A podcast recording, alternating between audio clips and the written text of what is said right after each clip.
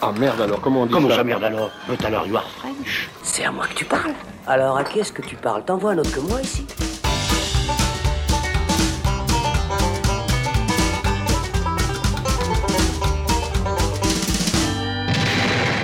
Salut les cinéphiles, bonjour ou bonsoir à tous, c'est Alex, bienvenue dans cette nouvelle émission spéciale consacrée à la carrière d'un cinéaste. Vous n'êtes pas sans savoir que Tenet, nouveau film de Christopher Nolan, est le blockbuster très attendu cet été. Si sa sortie prévue à la mi-août n'est pas une nouvelle fois repoussée, en attendant, les cinémas pâtés à Genève et Lausanne ainsi que d'autres cinémas partout en France ont décidé de projeter les anciens films du réalisateur de la dernière trilogie Batman, d'Inception ou d'Interstellar. Il n'en fallait pas plus pour nous donner envie de consacrer une émission entière et un long format à ce cinéaste britannique qui est l'un des rares à faire encore la pluie et le beau temps à Hollywood. Car oui, Christopher Nolan divise la communauté cinéphile, faiseur hors pair de blockbusters exigeants au concept innovant pour les uns, cinéaste surcoté pour les autres qui lui reprochent souvent sa froideur, son mécanisme et son manque d'émotion. Mais ce qui est certain, c'est que Christopher Nolan est un nom, oui, un nom qui fait vendre, un nom qui fait couler de l'encre et déchaîne les passions, un nom qui attire le grand public en salle et encore l'un des rares réalisateurs découverts dans les années 2000 à voir son nom en gros sur une affiche et à avoir gagné la confiance de l'immense studio Warner Bros. On va tenter de comprendre pourquoi en décryptant le mystère Nolan et en retraçant sa filmographie en 7 coups, soit 7 films ou presque, avec euh, mes magnifiques amis que voici. Je vous présente d'abord celui qui tente de retrouver sa mémoire pour survivre à la Seconde Guerre mondiale. Salut Patrick Danton. Mais salut à vous. Et ensuite celui qui papote avec un meurtrier avant de s'envoyer en l'air dans l'espace. Salut Florian Pouplin. Salut Alex. Et enfin, euh, le plus sombre, le plus costaud, le milliardaire tombeur de ces dames, celui qui a peur des chauves-souris, mais qui va mieux quand il met un masque et qu'il prend sa grosse voix comme ça. Salut Thibaut Ducret. Salut Alex. C'est, c'est- je pense que c'est la meilleure introduction que tu m'aies jamais faite, Je pense. si ouais. j'ose Ouais. dire. Vous l'aurez remarqué, j'ai fait des petits rappels aux films dont vous allez nous parler. Voilà, les films, je vous les donne. Bon, en fait, c'est facile, hein, excepté son premier long métrage Following. On va vous parler de tous les films de Christopher Nolan dans l'ordre chronologique, soit Memento, Insomnia, Le Prestige, la trilogie des Dark Knight, que l'on va traiter en un bloc, Inception, Interstellar et enfin Dunkerque. Alors, on vous prévient, on ne vous parlera pas de Tenet ici, simplement parce qu'on l'a pas encore vu, mais un débat du saloon lui sera bien sûr consacré à sa sortie. Bon les amis, si vous êtes prêts euh, à vous écharper sur Christopher Nolan, alors c'est parti. C'est chouette comme métaphore, non? C'est pas une métaphore, c'est une périphrase. Fais pas chier. Ça, c'est une métaphore. Voilà, je le disais, donc 7 films, 7 coups euh, pour euh, résumer la carrière de Christopher Nolan, ou presque, puisque voilà, vous l'aurez compris, les Batman seront traités en un bloc, il y en aura 3 en un, donc Euh, on se réjouit beaucoup de vous présenter tous ces films et puis de vous parler donc euh, de ce cinéaste très particulier, qui est un nom, comme je le disais, Euh, avant de parler euh, chacun de notre rapport au cinéaste et puis de décrypter un peu euh, son style et puis sa place euh, aujourd'hui à Hollywood.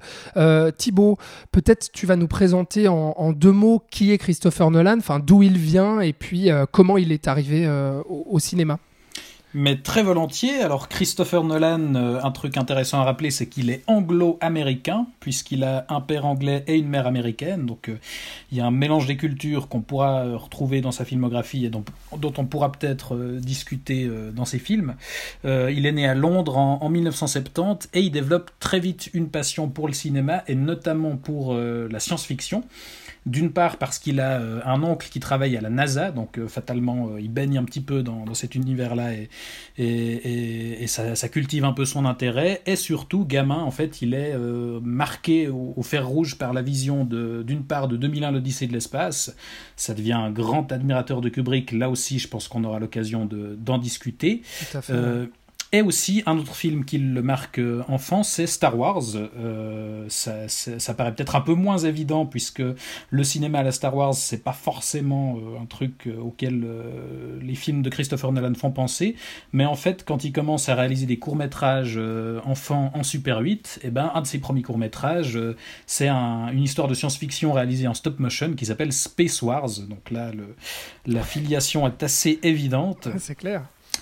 Et donc voilà, euh, quand il grandit, il étudie la littérature anglaise au University College de Londres, et là aussi, en parallèle de ses études, il réalise plusieurs courts-métrages, notamment euh, un cours qui s'appelle Doodlebug, qui raconte l'histoire d'un homme qui chasse un insecte dans son appartement, et qui découvre finalement qu'en fait, cet insecte, c'est une version miniature de lui-même. Donc là, on a déjà un peu euh, les thèmes qui deviendront récurrents dans son cinéma, qui sont l'obsession, la perte d'identité, etc., dans un traitement plus surréaliste. Et la lutte contre ses propres démons aussi, du coup. Exactement. Alors, dans un traitement un peu plus surréaliste que, que ce qu'il fera peut-être par la suite, mais si jamais le court métrage est disponible sur YouTube, je vous, je vous conseille d'aller voir, c'est assez intéressant, ça dure que 2-3 minutes. Et euh, ce court métrage, il est aussi intéressant parce qu'il est déjà produit à l'époque par Emma Thomas, qui est sa copine de l'époque et qui deviendra euh, sa femme. Et c'est avec elle, en fait, qui fondera la, société euh, Syncopy, dont, dont, on voit le logo de, dans chacun de ses films, ce, fameux labyrinthe. Et Emma Thomas, donc son, son, épouse, elle sera productrice de tous ses films. Et une chose euh, qui est euh, à relever chez Nolan, c'est que c'est quelqu'un qui bosse en famille, puisque sa femme mhm. donc produit ses films. Et dans ses, dans ses collaborateurs réguliers, on retrouve aussi son frère Jonathan, avec qui il écrit plusieurs de ses films. Il y a aussi, ça c'est plus anecdotique, mais son oncle John Nolan, qu'on retrouve des dans quelques petits rôles, notamment il joue un des pontes euh, de l'entreprise Wayne euh, dans, dans, la trilogie Batman. Donc voilà, et euh, c'est quelqu'un majoritairement, Nolan, d'assez fidèle dans ses, dans ses collaborations, puisqu'il a souvent le même directeur artistique, le même monteur, etc. Donc ça assure une certaine cohésion à son, à son œuvre. Mais avant ça, euh, dans son parcours, quand il arrive à la fin de, ses études, euh, là il essaye un peu de, monter son premier film et il se retrouvera face à des refus à répétition pour tous ses projets et c'est quelque chose qui lui laissera un goût assez amer et une vision euh, plutôt négative de, l'industrie cinématographique anglaise en particulier. Et donc il finira par financer lui-même son premier long métrage avec quelques amis et ce sera Following qui réalisera en 1998, qui raconte l'histoire d'un écrivain en panne d'inspiration décision qui, euh, pour euh, du coup retrouver un peu euh, le goût de l'écriture, commence à, suivre au hasard des inconnus dans la rue, parmi lesquels un cambrioleur qui va finir par par leur repérer et finalement l'embarquer avec lui dans ses combines. et donc ce, ce following, c'est un tout petit budget avec une durée très courte, il dure qu'une heure dix, donc c'est à la limite du moyen métrage. Mais il y a déjà dans ce premier film toutes les bases de son cinéma. Déjà au niveau formel, on a une narration non chronologique qui fait, qui passe constamment du passé au futur, euh, que, enfin, voilà, le, type de structure qu'on retrouvera dans beaucoup de ces films par la suite. Et au niveau thématique, on aborde... Ouais, on aborde au niveau thématique la question du mensonge, de la manipulation, avec aussi un, twist final qui est là aussi assez euh, caractéristique de ces films. Et euh, ce Following, bah, il remporte euh, un joli succès à l'époque, il, y a plutôt de, bons retours critiques, et donc ça va attirer l'œil de Hollywood, puisque c'est donc une production anglaise, et ça va permettre à Nolan de se lancer pour de bon aux États-Unis et, de, poursuivre avec la carrière qu'on lui connaît. Voilà un petit peu pour les bases avec sa première consécration euh, qui sera Memento, dont on va parler dans quelques minutes. Euh, merci beaucoup Thibaut euh, pour ce bref résumé, pour, pour présenter un petit peu le, personnage dont on va décrypter la carrière cinématographique maintenant. et donc je le disais avant de parler de Memento, peut-être un, un, bref tour de table pour que chacun nous dise un petit peu son, son, rapport en fait avec le cinéaste, à quel moment il l'a découvert, et puis si, si chacun ici affectionne son cinéma ou non. Euh, Thibaut, tu avais la parole, peut-être tu peux, tu peux gentiment continuer euh, pour, pour nous dire, toi. Oui, bah volontiers. Euh, moi, je, enfin comme souvent, c'est toujours compliqué de, savoir avec quel film précisément on a découvert les réalisateurs, mais moi je crois que c'est avec Batman Begins, donc en 2005, si je ne me trompe pas, ou de, 2006, je crois, je sais plus, par là autour. Euh, et euh, enfin, ça m'avait tout de suite marqué parce que déjà à l'époque j'avais euh, une certaine passion pour, pour Batman. Et tout d'un coup. tu vois, je m'étais pas trompé dans mon intro. Absolument, c'était tout à fait moi. Et, tout d'un coup, j'étais tombé sur cette, sur cette adaptation après avoir vu évidemment les films de Burton et malheureusement de, de, Schumacher.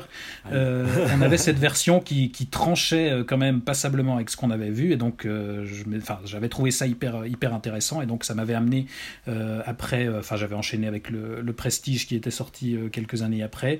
Et donc j'avais voilà, je m'étais intéressé au reste de ces films. Et je crois que Nolan c'est un des premiers réalisateurs auxquels je me suis vraiment intéressé au début où je construisais un petit peu ma cinéphilie et où je m'intéressais, tiens, ce même type a fait plusieurs films. Et, voilà, j'étais assez attiré, je me souviens par l'époque, par cette aura qu'il a de, de réalisateur de films intelligents. Et donc, par la suite, avec le développement de, l'esprit critique, j'ai peut-être, voilà, j'ai été amené à, nuancer un petit peu ça et, et à travailler tout ça. Mais je, voilà, c'est un réalisateur qui, en tout cas, a été assez important dans, dans le, le développement de mon regard critique, je pense. Ouais. Et puis, bah, comme tu le dis, tu, l'as découvert euh, à l'adolescence, en fait. C'est ça, Batman Begins, etc. C'est un cinéaste euh, qui a forgé finalement ton, ton adolescence euh, cinéphile. Oui, et puis je pense que quand tu commences à regarder un peu plus en détail le, voilà, la technique du cinéma, etc., c'est aussi un, cinéaste qu'on aime bien vendre et peut-être un peu survendre, comme voilà, on fait des blockbusters intelligents. Enfin, il y a, y a, quelque chose qui flatte un peu le, spectateur, qui, voilà, qui, qui, marche, je pense, pas mal, justement, les, les ados euh, qui commencent à s'intéresser un peu au, cinéma. globalement, c'est un cinéaste que, que, tu apprécies, qui fait partie des cinéastes que tu as Oui, chez qui je trouve quand même pas mal de limites, et ça, voilà, j'aurai l'occasion de les détailler, mais, euh, mais, hmm. mais c'est un, cinéaste pour qui j'ai plutôt un certain respect, en tout cas. Patrick, toi, c'est pas à l'adolescence hein, que tu as découvert Nolan, parce que Nolan. Euh, tu étais déjà proche de la retraite. Excuse-moi, excuse Patrick, mais disons comme ça, euh, comme ça, on, a, on a quelqu'un d'un âge différent qui peut nous raconter euh, comment il a découvert Nolan. Ben, en fait, moi, j'ai découvert Memento au cinéma quand il est sorti, et puis après, ça m'a tout de suite plu, en fait, dans l'originalité par rapport à la temporalité, la façon de raconter une histoire. Puis après, j'ai découvert tous ces autres films au cinéma un peu à fur, au fur et à mesure de leur euh, sortie. J'ai été très souvent séduit quand même, avec quelques réticences sur certains films. Ce que je trouve intéressant aussi pour moi par rapport à Nolan, c'est que juste euh, avant les années 2000, on, on, a eu euh, une décennie, en fait, euh, ou même deux décennies où les réalisateurs étaient très présents et on allait voir des films de Spielberg, on allait voir euh, des films de réalisateurs, en fait, de Zemeckis, etc. et tout. Et puis après, ben, il est arrivé Nolan. Donc, du coup, c'est un rapport, on s'est dit, ah ouais, super, c'est un peu le, le, même, le même fonctionnement que ces stars de la réalisation. Tout d'un coup, on a quelqu'un qui a des moyens, qui fait des films qui sont ambitieux sur des sujets euh, populaires et en même temps originaux, mais en même temps aussi populaires. Hein. C'est là où, comme disait euh, Thibaut, il va rejoindre peut-être plusieurs types de, de, de, de spectateurs. Et puis, du coup, aussi avec une qualité technique et une patte qui est, qui est à lui, avec un travail effectivement sur la technique, sur le choix des cadrages, de la musique. Enfin, on sait que c'est lui. Euh, voilà, euh, la musique euh, chez Nolan. voilà, on reconnaît la musique d'Hans Zimmer comme John Williams, c'était le compositeur pour Spielberg. Enfin, ce genre de choses-là. Donc, il y avait une similarité, une similitude, pardon, qui fait que pour moi, c'est une sorte de continuation par rapport à ça. Et il se trouve que ça le reste. C'est-à-dire que maintenant, je pense que c'est un des seuls réalisateurs qui peut monter un film sur un nom où on se dit tiens, on va voir un film de Nolan quoi. Par comparaison, on, on connaît pas du tout, presque pas le nom des, réalisateurs des, films sur euh, Marvel par exemple. On sait à peine, bon, et bien entendu, euh, les, les très très gros fans les connaissent, mais euh, c'est pas forcément le cas pour pour pour la masse des gens en fait. Alors que Nolan est un réalisateur qui reste un réalisateur de renom et c'est assez rare aujourd'hui. Et c'est peut-être un petit peu dommage aussi parce que c'est quand même bien d'avoir aussi des, des gens qui ont une façon de raconter les histoires et puis qui peuvent euh, s'y accrocher et puis qui peuvent euh, développer un, certain style. Et puis ça manque peut-être un peu par rapport à des décisions qui maintenant sont souvent prises par rapport à des studios et à de l'argent. Et du coup, c'est bien que Nolan arrive à, concilier un peu tout ça. Donc j'aime bien sa position aussi euh, dans, le, dans le milieu et le système hollywoodien actuellement. Quoi. Ouais, c'est un des quelques auteurs euh, qui restent actuellement dans le milieu du blockbuster, vraiment, mhm. qui arrive, comme tu dis, à, rester et, à, et, à, poser une patte sur des, des gros projets. Mhm. Et à être connu réellement euh, du grand public. Et avoir du succès avec ça, ouais, effectivement. C'est ça. Mhm. Florian, toi, euh, ton rapport avec Nolan, la première fois que tu as découvert le nom Christopher Nolan Ça devait être avec le DVD de Memento. Donc j'étais en fin d'adolescence, je sais plus où je l'avais eu, mais c'était ce genre de film un peu à la Requiem for, for, a Dream ou alors Train Spotting ou Fight Club, les films un peu euh, novateurs et un peu interdits, enfin interdits entre gros guillemets, puisque enfin, voilà, c'était les films qui n'étaient pas sortis au cinéma là où j'habitais et, euh, et qu'on découvrait un peu après, qu'on attendait qu'ils sortent parce qu'on avait entendu parler, blabla, tout ça. Et en effet, je trouvais que ça tombait bien dans cette euh, classification de, de premier film ou second film de réalisateur émergent qui devenait assez instantanément culte parce qu'évidemment il y a une patte euh, absolument incroyable, surtout d'un point de vue narratif et d'un point de vue rythmique. Et, euh, après, bizarrement, j'ai lâché Nolan, je sais pas pourquoi, j'ai pas, pas suivi, tout simplement parce qu'il m'arrivait des choses, hein, enfin voilà. Et euh, je crois que j'ai repris avec The Dark Knight, parce qu'évidemment, ça a tellement été, ça a tellement été un foin, tellement énorme, que ben voilà, je suis allé le voir. Et, et c'est à partir de là que j'ai commencé à ne pas aimer euh, Christopher Nolan et à en faire un cheval de bataille, puisqu'autour de moi, énormément de gens aimaient. Puis à chaque fois qu'on me demandait Ah, t'es allé voir machin ils me demandaient pourquoi ce que j'avais pas aimé et je devais expliquer euh, ce que je vais expliquer après en parlant de Interstellar no, no, no, notamment. Euh, voilà, heureusement, Dunkerque est arrivé il y a trois ans et m'a réconcilié avec Christopher Nolan. Voilà, à peu près le rapport que j'ai, c'est que je le vois pas comme un grand auteur, je comprends qu'il puisse euh, faire beaucoup d'argent. Moi, je pense que c'est les Batman qui lui ont permis ça.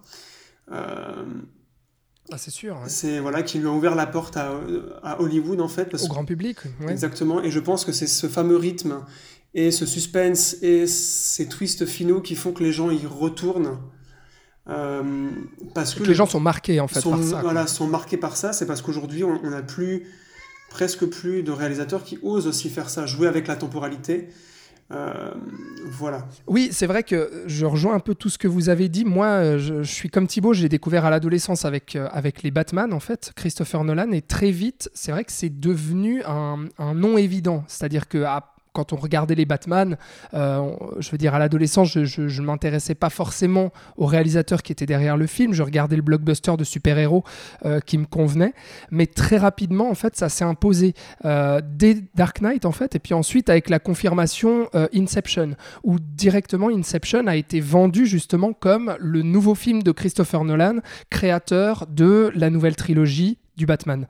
Et, euh, et du coup, à ce moment-là, en fait, moi, je trouve ce qui est très intéressant avec, euh, avec Nolan, c'est que c'est apparu comme un justement comme un nom sur un réalisateur, dans le sens où euh, il y avait des films de Scorsese, il y avait des films de Spielberg qui sortaient au cinéma, et puis du coup c'était des films de réalisateurs identifiables. Mais je pense que Nolan, c'est vraiment euh, un des rares cinéastes justement de grand public, encore vivant, et en plus de ça, découvert dans les années 2000, comme je le disais, qui a autant d'impact avec son nom. Aujourd'hui, il est très rare de trouver euh, un cinéaste découvert justement dans, dans ce nouveau millénaire, qui est un nom qui parle autant au grand public comme un, comme un réalisateur que Christopher Nolan. À part euh, euh, David Fincher peut-être, euh, ou bien Shyamalan. Je ne sais pas si vous pensez à d'autres cinéastes, mais et encore, Shyamalan n'a pas, je pense, la renommée d'un Fincher ou d'un Nolan au- aux yeux du grand public. Mais c'est très c'est très compliqué de trouver en fait. Non, c'est vrai. Ben, je pense que ben, voilà, cette image, a aussi été construite, euh, bah, d'une part par, euh, par la presse, par la critique, etc., et aussi, euh, il me semble, cultivée par, par Nolan lui-même. De cette idée de voilà, on a un réalisateur, bah, comme je disais, c'est le blockbuster intelligent, et puis on flatte le spectateur parce qu'on lui dit regardez, je vous montre des choses intelligentes, donc vous êtes des gens intelligents parce que vous regardez ces films intelligents. Enfin, il y a aussi quelque chose qui, je pense, on aura, je pense, l'occasion de détailler ça, mais, mais qui, où, il a un peu joué là-dessus et où ça, a participé aussi à sa renommée auprès du, d'une part euh, de, la critique et auprès du grand public aussi. Il y a la, variété aussi des, films et des genres auxquels il a, touché, parce qu'au final, euh, même si le, le thriller reste euh, son, genre un peu de prédilection, en tout cas au début de sa carrière, euh, et ça se ressent aussi dans la- l'approche aussi de, Batman Begins, mais je veux dire, après, il a touché à l'action, à la science-fiction, aux films de guerre, aux super-héros. C'est aussi ça, je pense, qui, qui fait peut-être sa force, c'est cet éclectisme. Je ne sais pas si vous êtes d'accord avec ça. Bah, Comme Kubrick. Ouais, peut-être. c'est, c'est, en même temps, je trouve qu'il y a effectivement cet éclectisme quoi, dans, dans les choix et dans les sujets traités. Mais en même temps, je pense qu'il fait aussi qu'on le reconnaît puis qu'on va dire, OK, on va voir un film de Nolan, c'est parce qu'il y a une très grande rigueur dans le- la- la- la- les systèmes narratifs, dans l'esthétique, dans, dans les choix de, de ce qui compose ces films.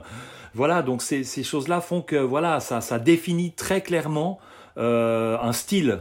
Qu'on Mhm. qu'on aime ou qu'on n'aime pas. Après, bah, bien entendu, le côté tout public, euh, il y a aussi le fait qu'il a quand même des sacrés castings tout le temps. Et puis, il y a toujours des stars connues, très connues, qui viennent jouer dans les films. Et ça, forcément, ça va attirer les foules. Ce qui fait que du coup, il y a, y a un attrait qu'il y aura peut-être moins si des réalisateurs font des films avec des gens moins connus hein, à l'intérieur. Et puis, il y a quand même toujours quelque chose voilà, qui va plaire au public. Et, et ce côté-là, je pense que c'est assemblage de tout ça qui fait que, qui fait que Nolan a la place qu'il a maintenant. Quoi. Je, je crois aussi qu'il est arrivé euh, au bon moment avec toute la, toute l'émergence des films de super-héros. En fait, dans, dans tout ce marasme-là qu'il y a eu dans la deuxième moitié des années 2000, avec tout qui sortait un peu, entre guillemets, n'importe comment, tout le monde voulait faire son film de super-héros. Euh, Nolan a, a à peu près été le seul euh, à faire un film visuellement, euh, donc là je parle de Begins, mais surtout de The, The Dark Knight, qui a vraiment été un succès phénoménal. Euh, C'est-à-dire que visuellement, il y avait, c'était du vrai cinéma. Et je crois que à partir de là, le, le, le grand, pu, le grand public en fait l'a reconnu, a reconnu ça chez lui et l'a suivi après. Et c'est grâce Mm. au Batman en fait, au fait qu'il ait eu accès à ce personnage emblématique qui est souvent euh, le super-héros préféré de beaucoup de gens. euh, qu'il a pu accéder euh, à Hollywood et il a su très bien gérer ça en fait, c'est-à-dire continuer à vivre en tant qu'auteur dans un système aussi, euh, aussi strict. Et aussi, je pense que euh, c'est encore un des seuls ré- réalisateurs qui fait des films pour le cinéma. C'est-à-dire des films que, que tu vois vraiment la différence quand tu les vois en salle ou quand tu les vois chez, chez toi en genre Blu- Blu- Blu- Blu-ray. Je crois qu'il y a aussi ça. C'est que, et même lui, il, il, il, il le dit lui-même, il veut faire aucune 3D parce que le cinéma est en 3D à la base. Il filme sur de la pellicule, il fait du 70 mm, il fait du IMAX, il fait du blablabla, tout ça. Ouais, il favorise les, les effets spéciaux en dur plutôt que le numérique. euh, ouais. Voilà, avec Hollywood qui nous sert de plus en enfin qui nous sert depuis 15 ans des films qu'on peut très bien voir chez à la, la maison parce que ben il n'y a pas vraiment de grande différence à part les boom boom euh, voilà qui sont plus forts. Enfin, voilà, No- Nolan, il faut les voir en salle en fait. Sinon l'expérience n'est vraiment pas la même, il y a vraiment il y a vraiment un truc qui change quoi. Et, ça, c'est bien qu'il l'ait amené euh, aux gens qui n'étaient pas forcément cinéphiles à la base et qui voyaient pas trop la différence entre le grand écran et le petit écran. Et, et puis au, au niveau de, de l'arrivée avec des films de super-héros, il est aussi arrivé au bon moment, comme tu le disais Florian, par rapport Mhm. à ça. C'est-à-dire qu'il a amené tout d'un coup, parce qu'il y a quand même une qualité par rapport à ces films de super-héros, dans, en tout cas une manière un peu sérieuse de, de, de traiter la, la chose, quoi. Sérieuse tout en, et respectueuse, on va dire un petit peu par rapport au, au matériel. Et ça, en fait, ça a été beaucoup perdu par la suite. Vraiment maintenant, j'ai l'impression. Très souvent, c'est perdu. Il y a, il y a un, un parcours un peu similaire au départ par rapport à, à- à un super-héros. C'est les premiers Spider-Man de Sam Raimi, où il y avait quelque chose qui a séduit énormément les foules et qui ont été un petit peu, c'est c'est un peu ces, ces films-là qui ont lancé la vague, quoi, de, de ce qui a été fait. C'est vrai que sur Batman, bon, on avait d'abord Tim Burton où il y avait aussi cette qualité-là, cette chose-là, mais ça s'était déjà complètement effiloché et perdu. Et en fait, euh, il est arrivé avec un Batman où il y avait vraiment une qualité euh, dans, dans, dans ce qui était proposé. En tout cas, après, voilà, ça c'est subjectif, mais en tout cas, une prise au sérieux du matériel, quoi. Mhm. Et c'était aussi quand même à l'époque où ces, ces grands studios, avec ces blockbusters de super-héros, euh, où les grands studios mettaient aussi en avant les noms des réalisateurs. Parce que moi, je me souviens, j'étais gamin, quand les Spider-Man sont sortis, euh, je savais qui était Sam Raimi. Alors c'est vrai que je m'intéressais énormément, je lisais des revues, etc., euh, consacrées justement à ces films-là. Mais à l'époque, je me souviens aussi que vraiment, on mettait davantage en avant par rapport à aujourd'hui ce type de blockbuster, et notamment les films de super-héros, où le réalisateur finalement importe peu et ce qui compte c'est la marque, le logo Marvel ou ce genre de choses, à l'époque on, on- on mettait quand même en avant dans la presse et autres le, le nom du cinéaste. Et je pense Bah, que c'est surtout, ça aussi qui a mettait participé. des, surtout, on mettait des cinéastes qui, qui avaient vraiment euh, une patte particulière à la barre de ces films-là. Mhm. Parce qu'effectivement, maintenant, on a plus tendance, en tout cas du côté de Marvel, à aller chercher des, des exécutants, quoi. Enfin, des, des, des types qu'on fait euh, vaguement un court métrage avant, et puis euh, vas-y, euh, c'est ton premier film, paf. La Warner le fait encore, ça, à part, qu'on- à part ça, qu'on aime ou qu'on n'aime pas. C'est c'est Euh, un des derniers studios qu'il fait, ouais, voilà. effectivement. Voilà, avec euh, Snyder, qu'on aime ou qu'on n'aime pas, et Patty Ouais, Jen- bien Jen- sûr. Jen- Jenkins, qui fait ben, Wonder Woman 1 et puis euh, 2. Enfin voilà, eux, j'ai l'impression qu'ils ont encore une politique, et c'est pas pour rien que c'est la Warner qui a produit tous les films de Kubrick, entre autres, et de Eastwood, qui continue à les produire. Eux, ils ont encore une politique de l'au- l'auteur. Euh, Mhm. Et je crois que c'est le seul gros studio à, à Hollywood qui fait encore ça. Enfin, qui essaye. Juste. dans le. Ouais. C'est juste. Et pour parler justement, tu parles de Nolan en tant qu'auteur. Euh, ce qu'il définit aussi, tu parlais de l'aspect visuel, Florian, mais avant tout, est-ce qu'on ne reconnaîtrait pas Nolan davantage par son écriture? Parce que Thibaut, en préambule, nous parlait de cette narration non chronologique. Euh, il y a aussi des thématiques qui sont très fortes et qui font de lui justement un auteur euh, parmi le, qui fait des, blockbusters, mais qui reste un auteur avec des thématiques récurrentes et des obsessions. on parle de la rationalité du temps aussi, qui se retrouve énormément, l'obsession du temps justement, de la mémoire de la conscience, euh, des rêves, euh, de, de, la mort d'une femme aussi, du deuil, euh, de l'homme qui lutte contre ses propres démons et contre sa propre morale. Donc au final, et, on, va, on va le voir en décryptant tous les films dont on va parler dans, dans, quelques secondes, il y a vraiment quelque chose de, de reconnaissable aussi là-dessus. Oui, c'est pour ça que c'est un, un, un, auteur dans le sens, dans le sens de François Truffaut. C'est-à-dire un artiste complet qui a le contrôle sur l'œuvre qu'il est en train de faire et non un, un exécutant. Non, je suis complètement d'accord avec ça. Et qui fait qu'il semble d'ailleurs faire, je, le disais dans mon intro, faire la pluie et le beau temps à Hollywood, dans le sens où, avec les immenses succès qu'il a, qu'il a fait, parce que tous ses films ont été des succès, euh, faut le rappeler quand même, euh, après, après la trilogie Dark Knight et après Inception, euh, c'est-à-dire que Nolan, il avait vraiment mes cartes blanches chez Warner, quoi. Mhm. Et c'est, c'est un cinéaste en qui le, cet immense studio, cette major, a euh, une totale confiance. Et c'est, c'est très très rare aujourd'hui. Parce qu'il attire encore des, les foules, justement. Mhm. Et, ça, le moment où il y a euh, quelques entrées en moins, euh, ça risque de changer. C'est vrai. Est-ce qu'il a l'épée de Damoclès au-dessus de lui, euh, Nolan? Est-ce que, est que Tenet sera un risque qu'il prend? Je ne sais pas. S'il sort un jour. c'est ça.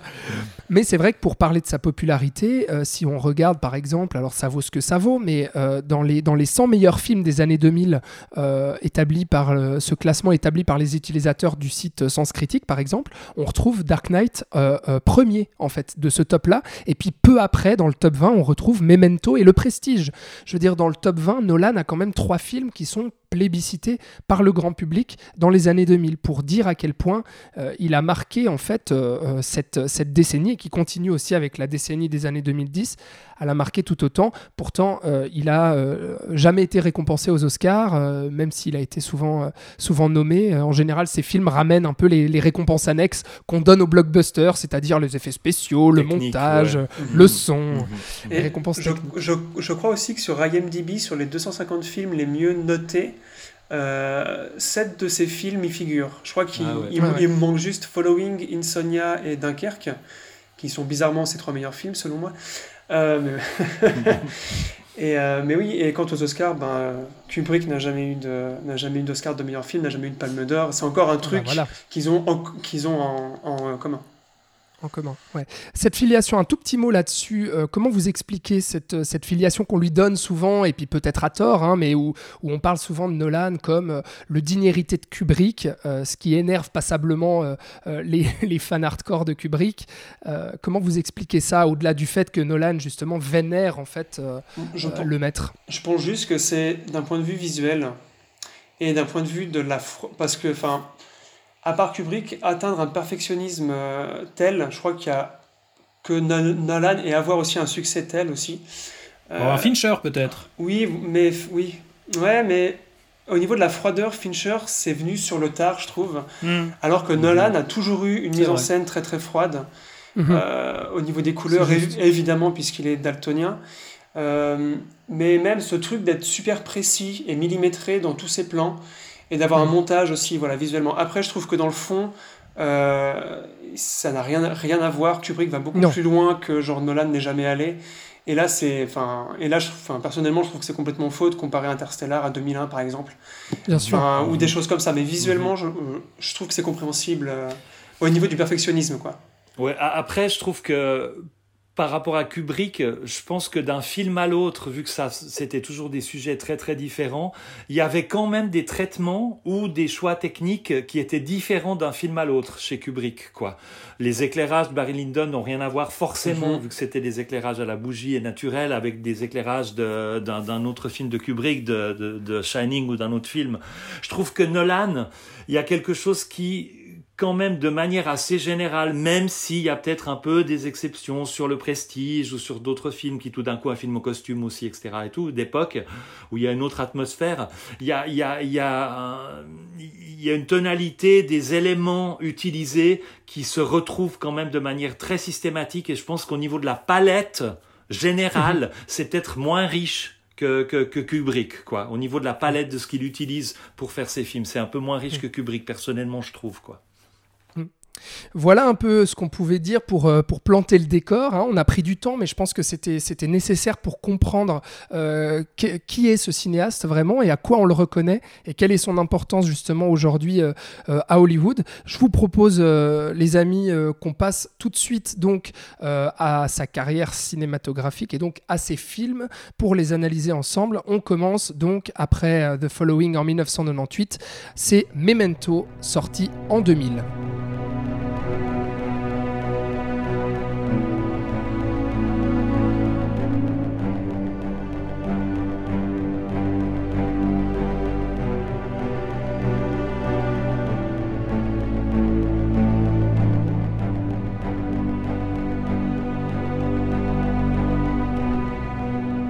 Memento, donc sorti en 2000, thriller psychologique euh, on ne peut plus original, euh, qui a marqué les esprits à l'époque et puis qui a lancé véritablement la carrière de Nolan après son premier petit film, on le disait, euh, Following. C'est toi, Patrick, qui va nous parler de Memento, parce que c'est le premier film que tu as découvert de Nolan et puis qui a créé cette relation entre toi et le cinéaste. Alors voilà, donc du coup je vais commencer par respirer quand même un bon coup, parce que c'est un peu salaud, parce que déjà je commence avec le premier film, mais en plus ça doit être le film le plus difficile à résumer, comme le système narratif temporel qui est complètement euh, dans tous les sens, donc voilà, hein, on va respirer, on va y aller tranquille quoi.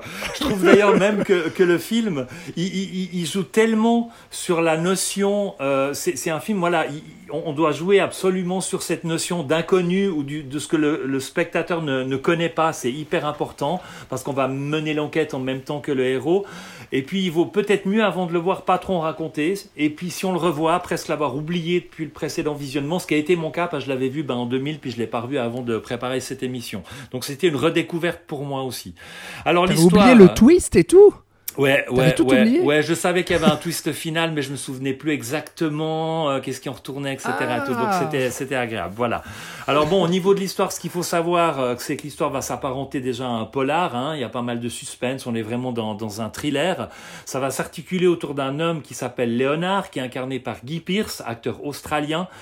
Euh, et euh, euh, Léonard va comprendre, on va comprendre assez rapidement qu'il a été victime d'un drame, d'une agression. Au début, c'est pas très clair ce qui s'est passé, durant lequel il a perdu sa femme. Alors, suite à ça, il va vouloir retrouver le responsable et se venger en le tuant. Où ça va se compliquer, c'est que depuis le drame, Léonard il souffre, il souffre d'amnésie à court terme. Euh, perte de mémoire immédiate. Alors il se souvient de son passé, de sa vie avant l'agression, mais depuis, au-delà de quelques minutes, il garde aucun souvenir de ce qu'il a fait, des gens, des lieux où il était, etc. Et J'ai regardé, c'est une pathologie qui existe, qui s'appelle l'amnésie antérograde.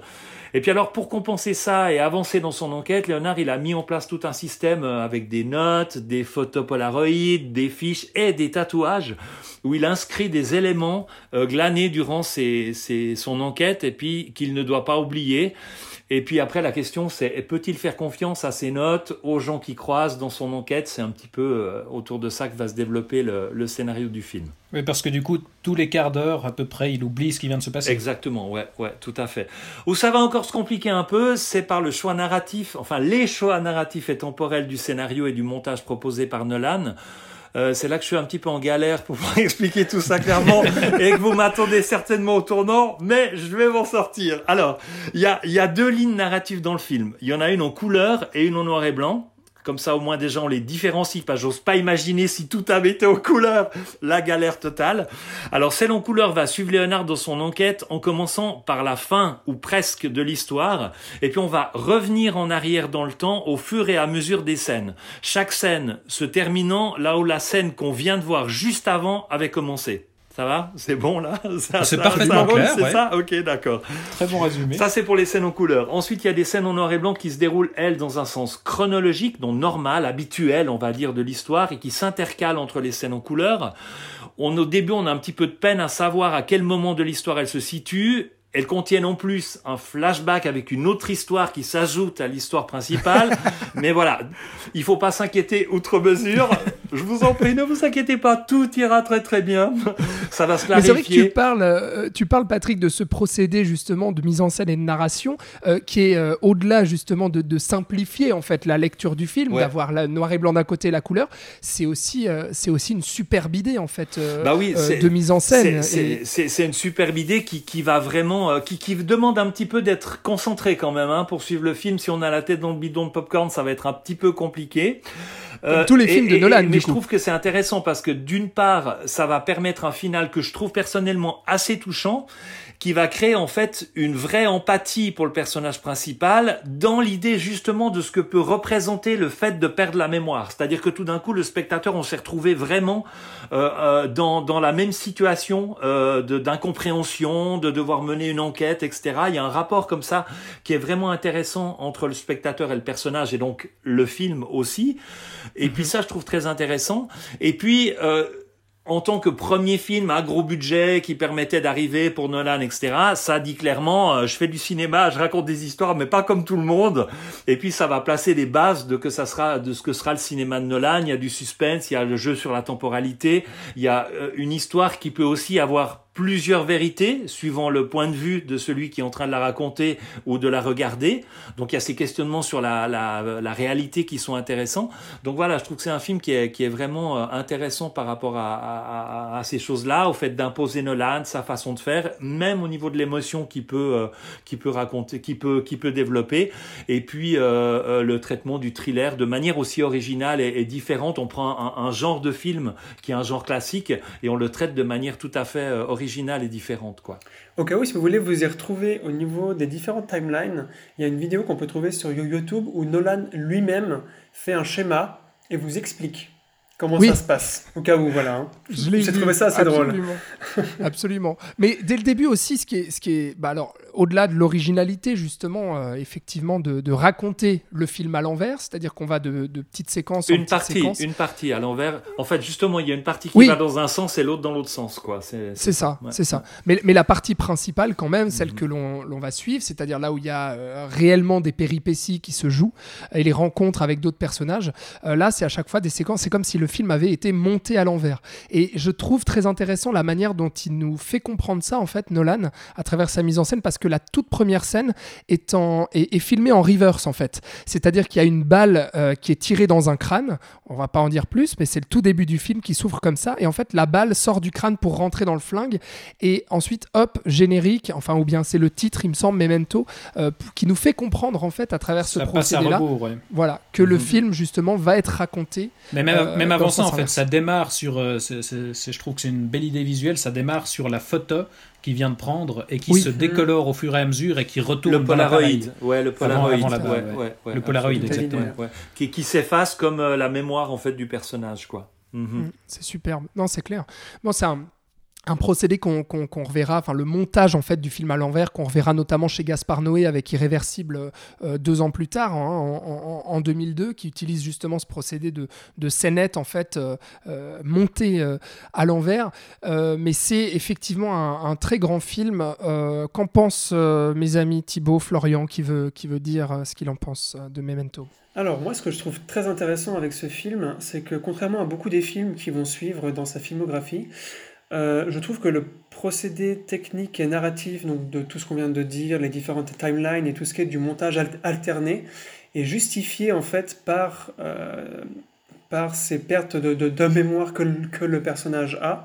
Et je trouve que c'est un des, un des rares films de Nolan où il y a vraiment une symbiose entre ce qu'il veut dire dans son script, comment est son personnage, et comment il, il utilise sa mise en scène pour ça, en fait. Mhm. Et je trouve Exactement. que, Ouais. alors que ben, les montages alternés et les différentes timelines dans ces films qui vont venir après, ça va devenir un espèce de gimmick qui n'aura pas d'utilité autre que de faire beau visuellement et d'en foutre plein la, la vue, en fait.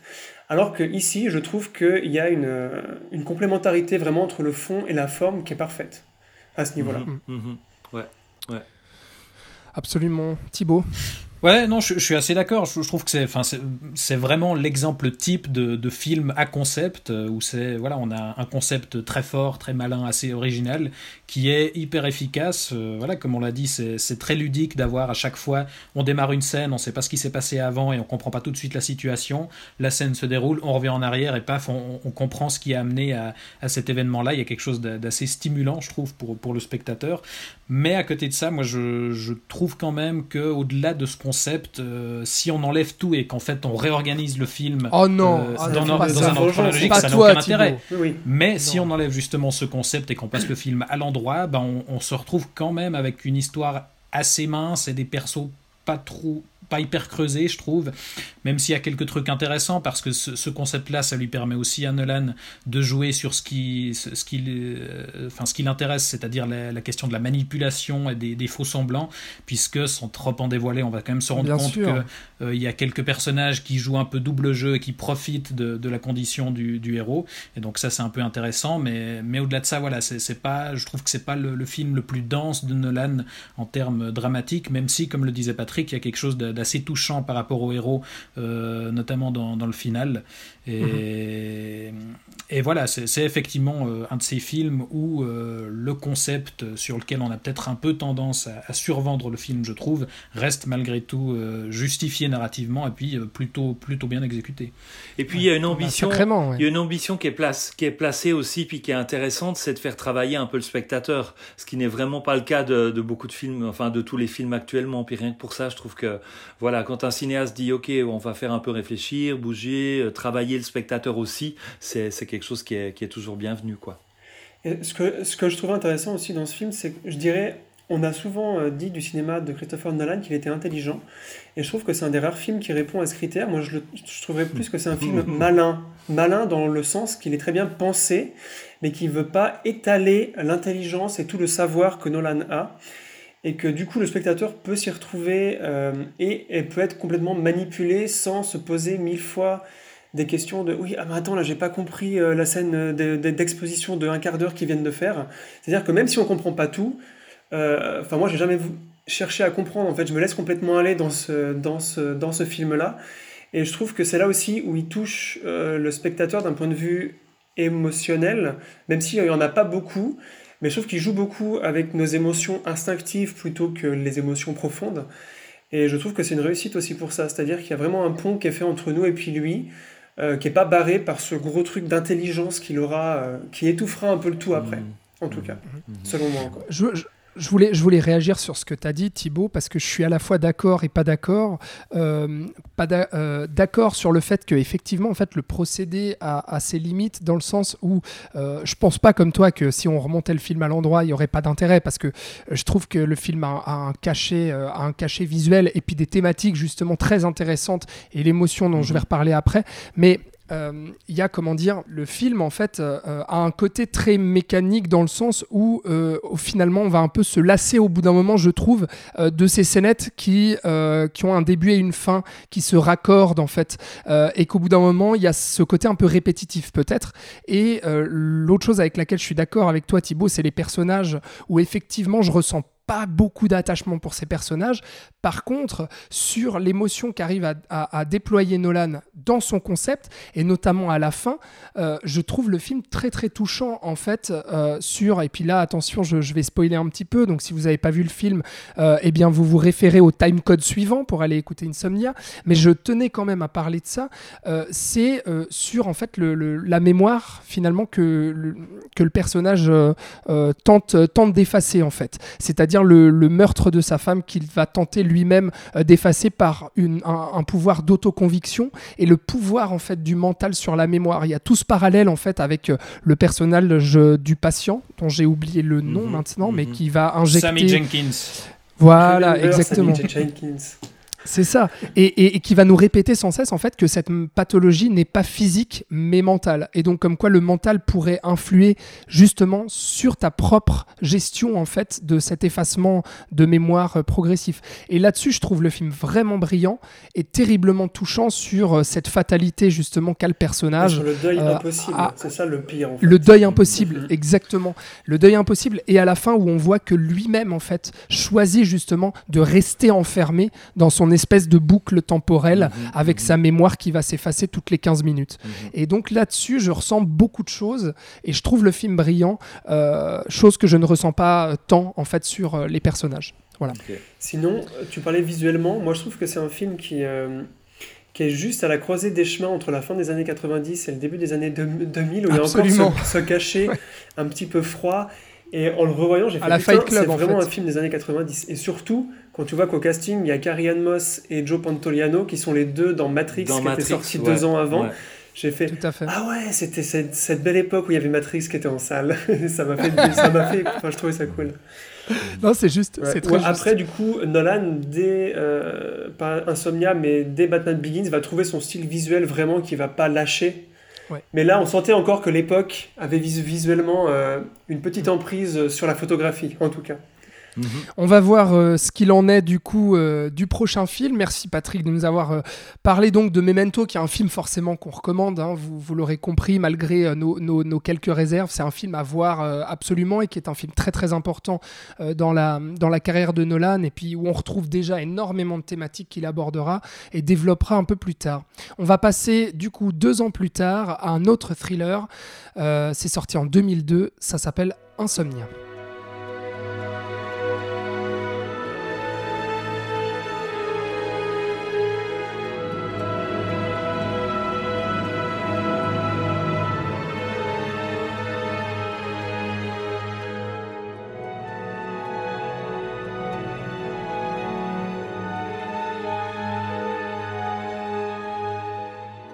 Et c'est donc euh, Florian qui va nous parler euh, d'Insomnia. Euh, pourquoi tu as tenu à, parler de, ce film déjà avant de nous, parler de, quoi ça, avant de nous dire de quoi ça parle, Florian?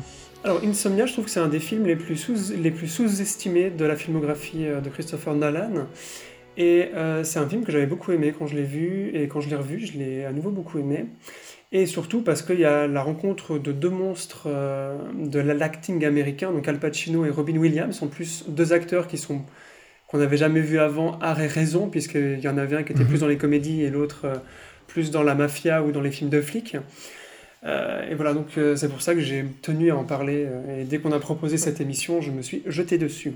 C'est certainement le film le moins connu en fait, après Following, hein, bien sûr, mais c'est certainement, certainement le moins connu de, Nolan. Et pourtant, aussi peut-être parce que c'est un remake, le seul remake euh, de la filmographie de Christopher Nolan, c'est le remake d'un film norvégien qui était sorti en 97, donc 5 ans seulement avant. Euh, les droits avaient été achetés par euh, la société de Steven Soderbergh. Soderbergh, dès qu'il a vu Memento, enfin n'avait pas de réalisateur, il avait ça dans les, dans les, dans les tiroirs, et dès qu'il a vu Memento, il s'est dit, il faut que je file Insomnia à ce réalisateur-là. Et, euh, et, donc Nolan euh, a complètement accepté, et je pense que c'était une bonne chose qu'il ait pu s'essayer à quelque chose euh, qui ne venait pas de lui directement. C'est peut-être aussi pour ça que c'est un film qui m'a plus plu, parce qu'il y avait une autre influence. et donc voilà, c'est donc le seul remake de Christopher Nolan, et c'était donc un film de commande. ça se passe, donc ça ne se passe pas en Norvège ce coup-ci, mais en Alaska, donc euh, l'État le plus au nord des États-Unis, qui est même dans le cercle polaire. Il fait froid aussi, quoi. Il fait froid, ouais. et euh, pendant un mois ou un mois et demi, je sais plus, euh, le soleil ne se couche pas. et donc, voilà, ce qui donne la raison, le concept de ce film, c'est qu'il va faire jour pendant tout le film. Ça se passe donc en Alaska, dans une ville qui s'appelle Nightmute, qui est une, ville qui n'existe pas en vrai, hein, mais voilà, qui porte bien son nom, donc ça veut dire la nuit silencieuse, donc ça veut dire qu'il n'y a pas de nuit, où une adolescente euh, va être retrouvée morte, euh, morte mais euh, bien maquillée, bien propre, et bien emballée dans du plastique transparent.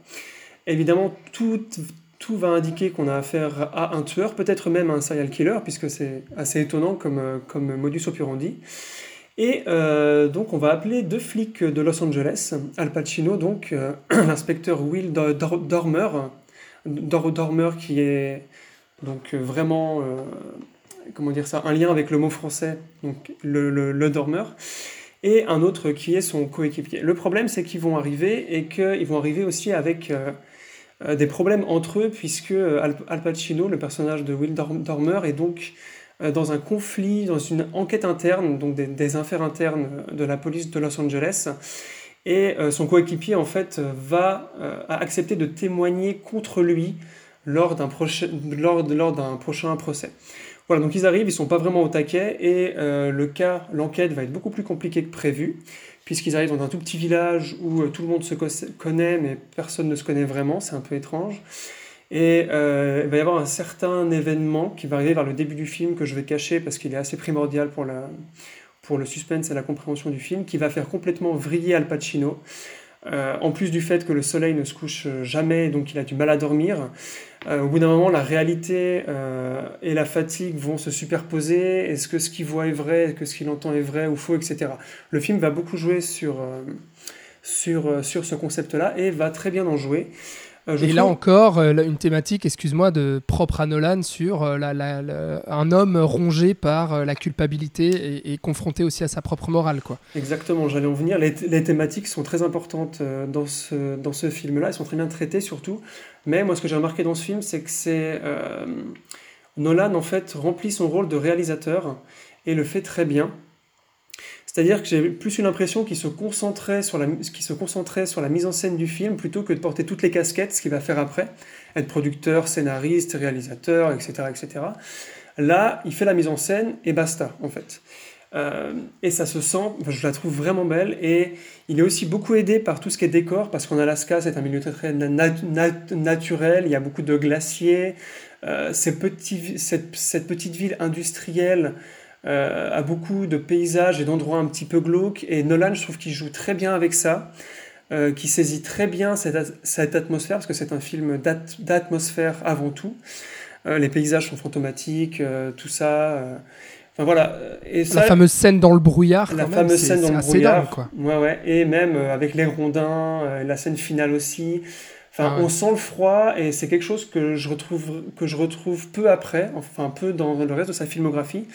Euh, une atmosphère aussi prenante, aussi étouffante aussi, parce que même si on est en pleine, euh, en, pleine terre sauvage, euh, on est complètement mais enserré dans ce thriller psychologique et qui est très psychologique, plus que action. Et je trouve que la réussite du film, en dehors donc, de cette mise en scène très classique, mais très belle en fait, c'est donc l'interprétation de Pacino et de Williams. Est-ce qu'ils ont été... Alors, ils sont et là, on ne sait pas vraiment si Nolan avait un rôle ou pas dedans, puisque c'est quand même des monstres euh, énormes, donc surtout, là où ils étaient en fin de carrière.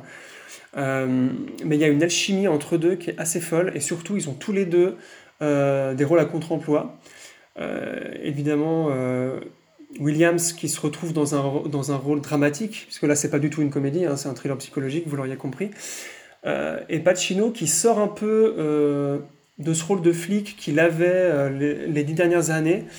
Euh, et qui va jouer un flic plutôt fatigué, euh, stressé, toujours violent, mais encore plus violent que d'habitude.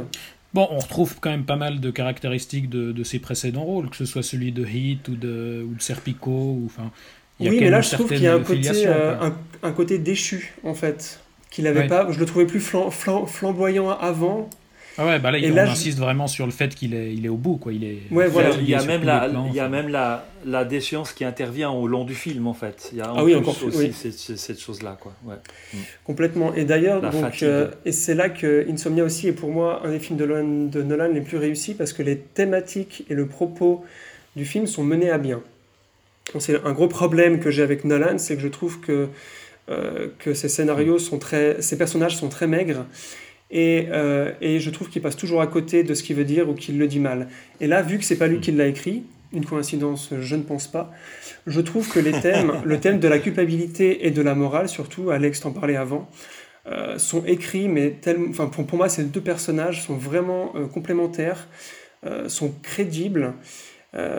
Et il y a ce jeu du chat et de la souris qui va s'instaurer entre eux et qui vont en fait être euh, les deux vont être le reflet euh, enfin vont être deux reflets du même miroir. C'est pas enfin de la, de la même idée en fait.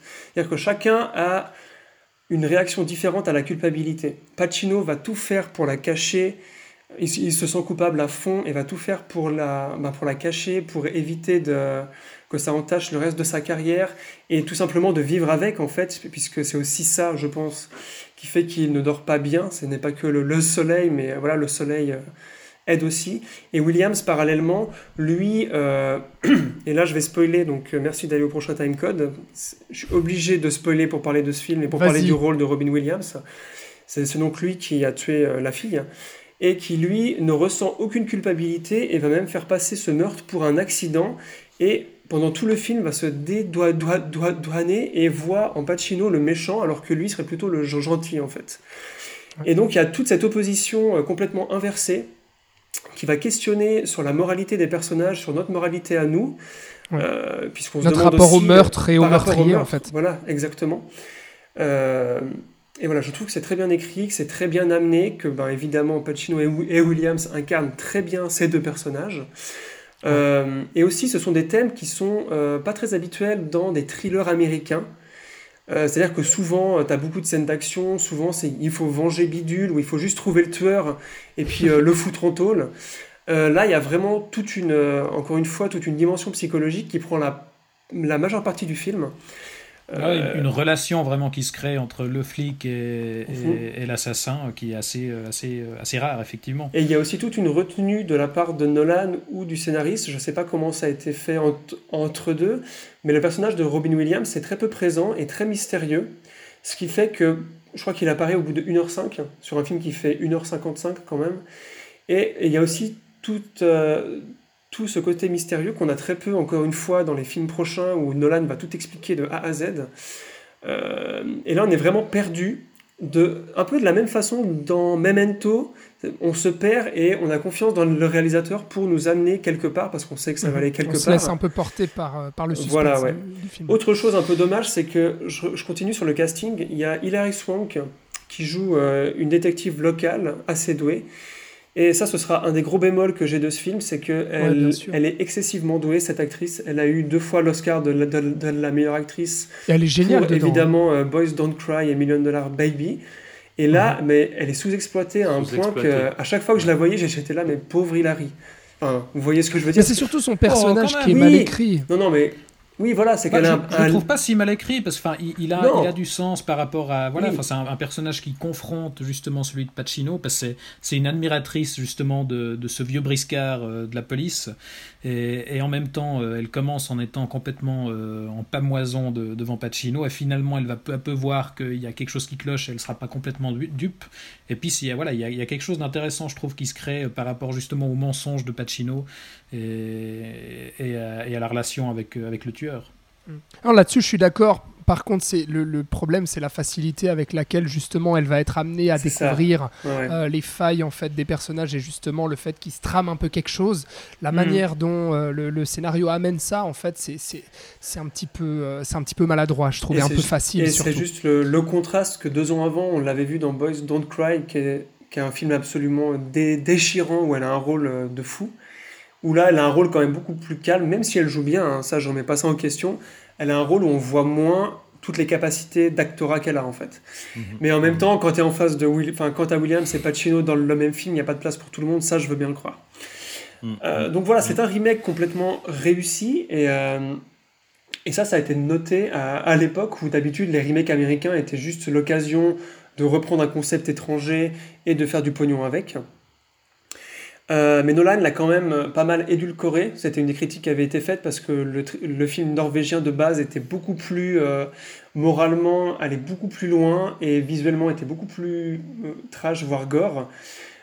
mais bon, ça c'est le style scandinave, hein. on pourra appeler ça comme ça. Et euh, je finirai juste sur, euh, je pense qu'il y a un hommage à Twin Peaks dans ce film, c'est ah évident. Puisque euh, la fille qu'on retrouve morte est emballée dans du plastique, c'est dans une petite ville où tout le monde se connaît, où un inspecteur extérieur à cette communauté va arriver, et, etc. Après, c'est un point de départ qui est assez similaire, bien entendu, après, ça va partir ailleurs. Et voilà, mais moi je trouve que c'est c'est une réussite, c'est une des plus, une, plus grande, une des plus grandes réussites de la filmographie de Nolan. Patrick, qu'est-ce que tu penses d'Insomnia, toi? Alors, je voulais juste rebondir en fait sur ce que disait Florian à la fin. En fait, moi, il y a des choses que j'aime bien dans le film, mais je trouve que c'est un film pour moi. Alors, il, bon, voilà, il y a, y a deux grosses références par rapport au film dans le genre qui avait été que j'ai vu avant. Il y avait Seven, qui était un thriller avec des meurtres, etc., qui, qui, qui était vraiment très, très, très, très efficace, bien lourd, qui allait quelque chose d'incroyable. Et Twin Peaks, dont on retrouve effectivement l'atmosphère, les choses là. Et pour moi, du coup, ce film-là, il arrive après tout ça. Et du coup, il est, il manque un petit peu, pour moi, d'un côté euh, un peu plus dérangeant, un peu plus violent, un peu plus surprenant, un peu plus dynamique. Bon, en même temps, c'est un film sur un mec qui est de plus en plus fatigué, je suis d'accord. Mais je trouve que ça, ça pourrait être un petit peu plus couillu, un peu plus original, un petit peu plus audacieux par rapport à des choses qu'on avait déjà vues avant. Maintenant, moi, ce qui me plaît dans le film, je trouve que le duel psychologique euh, qui se met en place est vraiment intéressant en s'appuyant aussi sur des questions morales. Et pour moi, ça préfigure déjà presque un peu le duel du Batman et du Joker dans Dark Knight, où tout d'un coup, il y a des questions Ah ouais, morales qui, qui, qui se jouent par rapport Mais le à dialogue ça. entre les deux aussi, euh, on dirait, on dirait Batman et le Joker. Voilà. Et puis, et puis La après. sur le ferry. Voilà, Bah ouais, et puis exactement. après, après c'est vrai qu'au niveau des images, c'est magnifique. Euh, j'ai vu, j'ai découvert le film en fait sur la Piazza Grande au Festival de Locarno où il avait été présenté, et, et les premiers plans avec les paysages de la, sur le glacier euh, euh, en Alaska sont vraiment euh, splendides sur un grand écran. C'est quelque chose qui est très très beau. Et puis effectivement, je rejoins aussi le, le plaisir de trouver Robin Williams dans un rôle totalement inhabituel. Euh, et, et ça, c'était intéressant. Juste pour, euh, si jamais, il y a un autre film avec Robin Williams qui s'appelle euh, One Hour Photo, Photo Obsession sorti français. la même année. qui Ouais, était sorti qui était 2002 sorti aussi. la même année Mhm. et qui est tout à fait intéressant où il joue un tueur, un psychopathe et où il est totalement inquiétant aussi. Voilà, donc moi, je trouve Insomnia agréable, mais pour moi, il souffre de comparaison avec des, des choses qui avaient été proposées Mhm. avant et se démarque pas de manière très euh, si, si Mhm. originale que ça, assez suffisamment originale, quoi. Mm. Thibaut Ouais, bah je, je, je suis assez d'accord globalement avec ce qui vient d'être dit. Enfin, ça, ça reste euh, effectivement un, un petit film, un, petit polar, mais euh, avec Oh, quand oh, même quelques oh, originalités. euh, Bon, Oui, c'est oui, beau, hein, voilà. c'est beau, on est d'accord. Et les Oui, deux non, autres, là, puis- ils sont là. puis, Patrick, tu, tu, tu citais Seven euh, juste avant, c'est quand même autre chose que Seven. Voilà. Ouais, bien Ouais, sûr, bah, d'accord. Mais malgré sûr. tout, voilà, il y, a- il y a quand même quelques originalités, notamment effectivement le, le décor, ces paysages naturels, et puis qui sont parfois, je trouve, vraiment très bien utilisés, que ce soit dans cette euh, séquence du brouillard et, et cette fameuse poursuite sur les troncs d'arbres qui flottent dans la rivière, qui est, Ouais. je trouve, euh, assez impressionnante, Ça sans aussi, avoir forcément les- grand chose de qui pète Les à troncs d'arbres, ouais. c'est c'est tellement Twin Peaks, quoi. Les, les troncs d'arbres, la Syrie de Twin Peaks, tout ça, Ouais, c'est ouais, tellement euh, proche, quoi. Absolument, mais, mais, mais voilà, dans, l'absolu, moi, c'est un film que j'aime plutôt bien parce que enfin, je trouve assez révélateur que ce soit ce film sur lequel, euh, comme l'a dit Florian, il ne signe pas le scénario et qui est, qui est un remake. euh, Enfin, pour, moi, c'est assez révélateur que ce soit son film le plus humble, je trouve, le plus sobre et le plus simplement efficace. Où voilà, on, déroule une ligne, c'est aussi un des seuls films de Nolan où la narration est chronologique, justement, il n'y a pas d'artifice où on fait des flashbacks, des flash-forward, etc. Et, et- et on vise à, à- à l'efficacité et, et c'est parfaitement efficace, je trouve. Non, mais il y a quand même quelque chose dans la mise en scène, moi, qui ne m'avait pas du tout marqué à la première vision, mais là, en le revoyant pour l'émission, il y a quelque chose qui m'a vraiment frappé, c'est euh, tous ces flashbacks, en fait, euh, qui sont des petits inserts euh, sur, sur les traumas, en fait, de, de Pacino, qui le ronge pendant la nuit. Oui, on va qui, avoir qui- des, qui des- des petits flashs. aussi à, à un twist. Bah, c'est ça, exactement, qui prépare effectivement un twist. On en revient là, encore un twist euh, chez Nolan, mais surtout la manière dont il gère en fait ces flashs, parce que ces flashs vont petit à petit s'intensifier, s'intensifier, c'est-à-dire il va en rajouter en fait de plus en plus, et ils vont durer aussi de plus en plus longtemps, non seulement pour nous amener effectivement vers une certaine révélation, mais aussi pour nous faire ressentir, je trouve physiquement, le trauma qui s'installe de plus en plus, jusqu'à une explosion dans le final en fait où il y a un entre les deux personnages, où là d'un coup on va avoir qui est presque la seule scène d'action à proprement parler du film, et où là, d'un coup, on a un montage ultra cut, en fait, hyper rapide, hyper saccadé, qui rappelle justement la manière d'insérer les flashs comme Nolan l'avait fait euh, depuis le début du film. Et où moi j'ai senti en fait cette progression dans cette mise en scène avec cet éclat euh, que je trouvais être un, tour de force absolu dans, dans, cette, dans cet affrontement qui m'a fait justement réévaluer en fait le film que je considérais comme un petit polar euh, tout efficace et très bien fait, mais où là j'y ai retrouvé une dimension beaucoup plus grande qu'à la première vision justement. Donc euh, voilà, je pense qu'on a, je pense qu'on a fait le tour euh, sur Insomnia. Merci beaucoup, euh, Florian. Insomnia, donc sorti en 2002. Euh, là encore, je ne vais pas vous répéter ça à chaque fois parce que vous l'aurez compris. Je pense qu'on va vous conseiller presque tous les films de Christopher Nolan, comme quoi il y aura peut-être un peu plus de débat dans les films qui suivront. on va voir ça et, on va voir ce qu'on pense justement de, ce prochain film. Alors, après Insomnia, il y aura trois ans plus tard Batman Begins, mais on en parlera juste après avec toi, Thibaut, parce que tu vas aborder on a une narration non chronologique, nous aussi. Il fallait bien ça pour parler de Nolan. Euh, on va parler des trois Batman en un bloc avec toi, Thibaut, après. Euh, mais pour ma part, je, vais vous parler donc euh, du Prestige, sorti en 2006.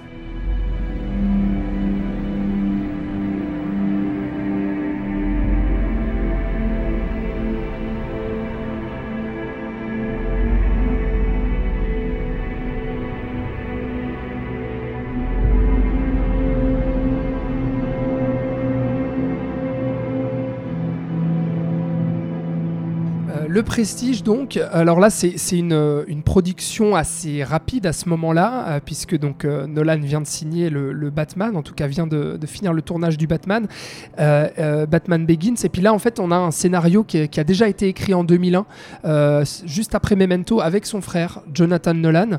et puis le film a été finalement repoussé, hein, parce qu'il y a eu la mise en chantier de ces Batman, l'opportunité donnée par Warner.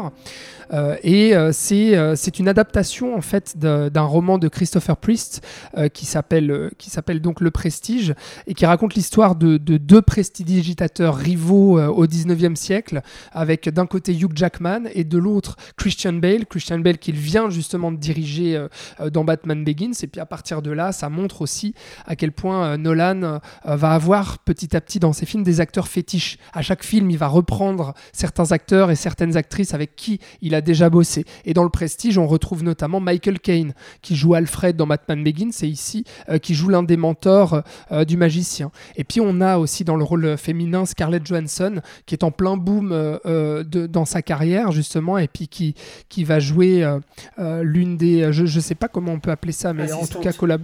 assistante, merci. Mhm. Assistante des magiciens. Et donc on a deux magiciens qui essayent chacun euh, de maîtriser à la perfection le tour de l'homme transporté. Alors c'est très simple, hein, le magicien disparaît et puis réapparaît dans un autre coin de la salle.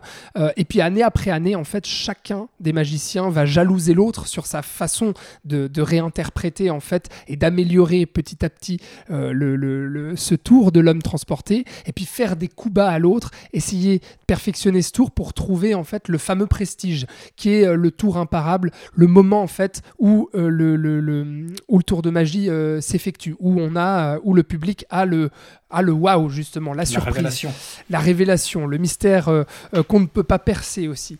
Et il y a une rivalité qui naît déjà entre les deux hommes, avec en fait la mort suspecte de, de, la femme de Hugh Jackman, qui était donc son assistante. Et là, on retrouve encore une fois la thématique de, de la femme morte qui sera, qui sera très présente dans toute la filmographie de Nolan. Et puis la confrontation à une forme de morale. Parce que, en, fait, l'intérêt du film, ça va être cette compétition, ce jeu sadique entre les deux, qui a un côté finalement ludique et amoral, de voir les deux magiciens se tirer la bourre. Et puis, je pense que c'est déjà le premier intérêt qui va capter le, spectateur. Et donc, confrontation à la morale, parce que, comme je le disais, ce jeu un peu sadique, euh, où à un moment donné, ils vont euh, même se, tirer dessus hein, à, balles réelles ou autres, euh, lors, de, représentations. Et cette confrontation à la morale qu'on retrouve comme après Insomnia, où la manipulation aussi des personnages, notamment avec le personnage de, Scarlett Johansson, l'assistante, euh, personnage manipulé, donc euh, comme euh, on l'avait vu dans Memento. Et là où je trouve le film assez brillant en fait, c'est dans la comment dire dans l'évolution de son suspense et du mystère. On retrouve ce côté après le, le Nolan metteur en scène euh, d'Insomnia. Là, on retrouve vraiment le Nolan scénariste avec son frère d'autant plus. C'est un pur film, je trouve, de euh, de scénariste qui est brillamment écrit avec ce suspense Hitchcockien. Euh, on est très proche aussi de Memento dans l'esprit. Euh, C'est pas étonnant, ça a été écrit juste après. Et puis la narration non chronologique. Encore une fois, on passe d'une époque à une autre. Il y a des flashbacks, des flash-forward, mais je trouve que tout parfaitement imbriqué pour justement te tenir en haleine et en suspense. Euh, et puis surtout te distraire euh, parce qu'on retrouve ce côté de Nolan euh, où il va faire marcher en fait ta concentration.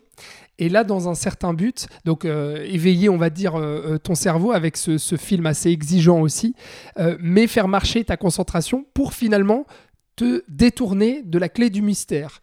Parce que là aussi, on va retrouver un twist, encore une fois, mais twist qui ici, je trouve, est totalement raccord en fait avec, euh, avec le sujet, La- le sujet de la magie, du tour, de la révélation du coup.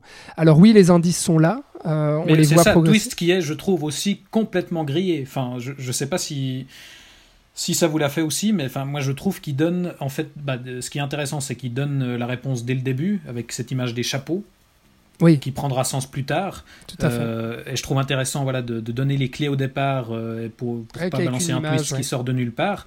Mais d'un côté, je trouve qu'avec cette narration justement non chronologique qui mélange un petit peu euh, passé, présent, tout- futur, enfin qui est intéressant, parce qu'on a aussi une narration enchâssée avec une lecture de journal qui est embriquée à l'intérieur d'une lecture de journal.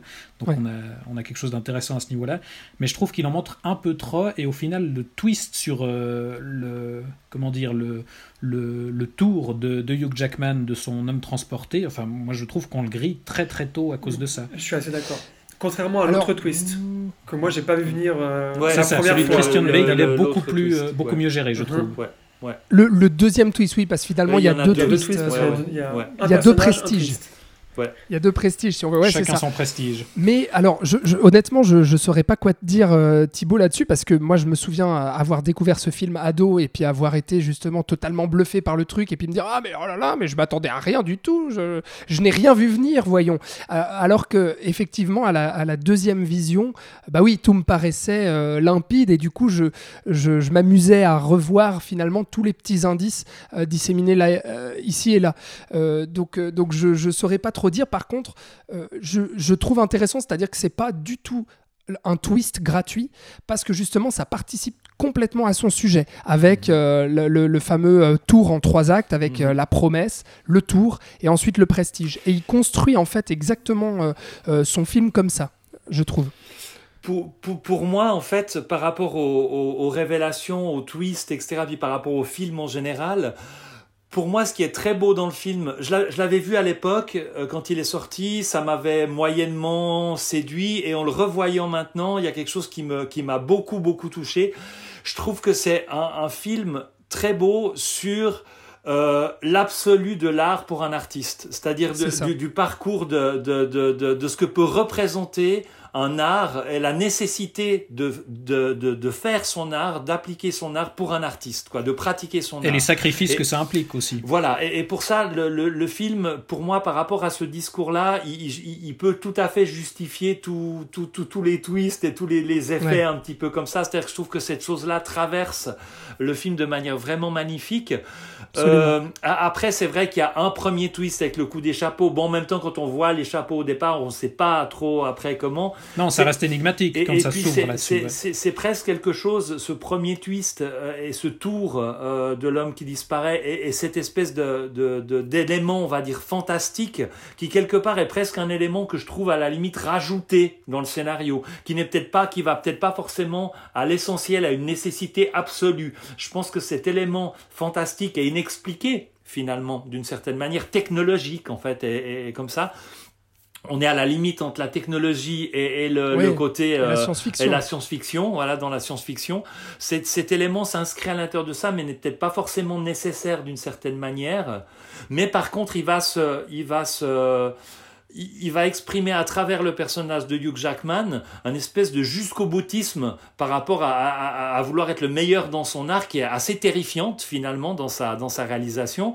Et comme l'est d'un autre côté le, jusqu'au boutisme du personnage de Christian Bale qui, qui lui va être euh, voilà dans, un, dans, dans autre chose. On, est dans un truc qui va pas aussi loin dans l'horreur parce qu'il y, y a, vraiment un côté assez, assez terrible par rapport à, au premier tour. quoi.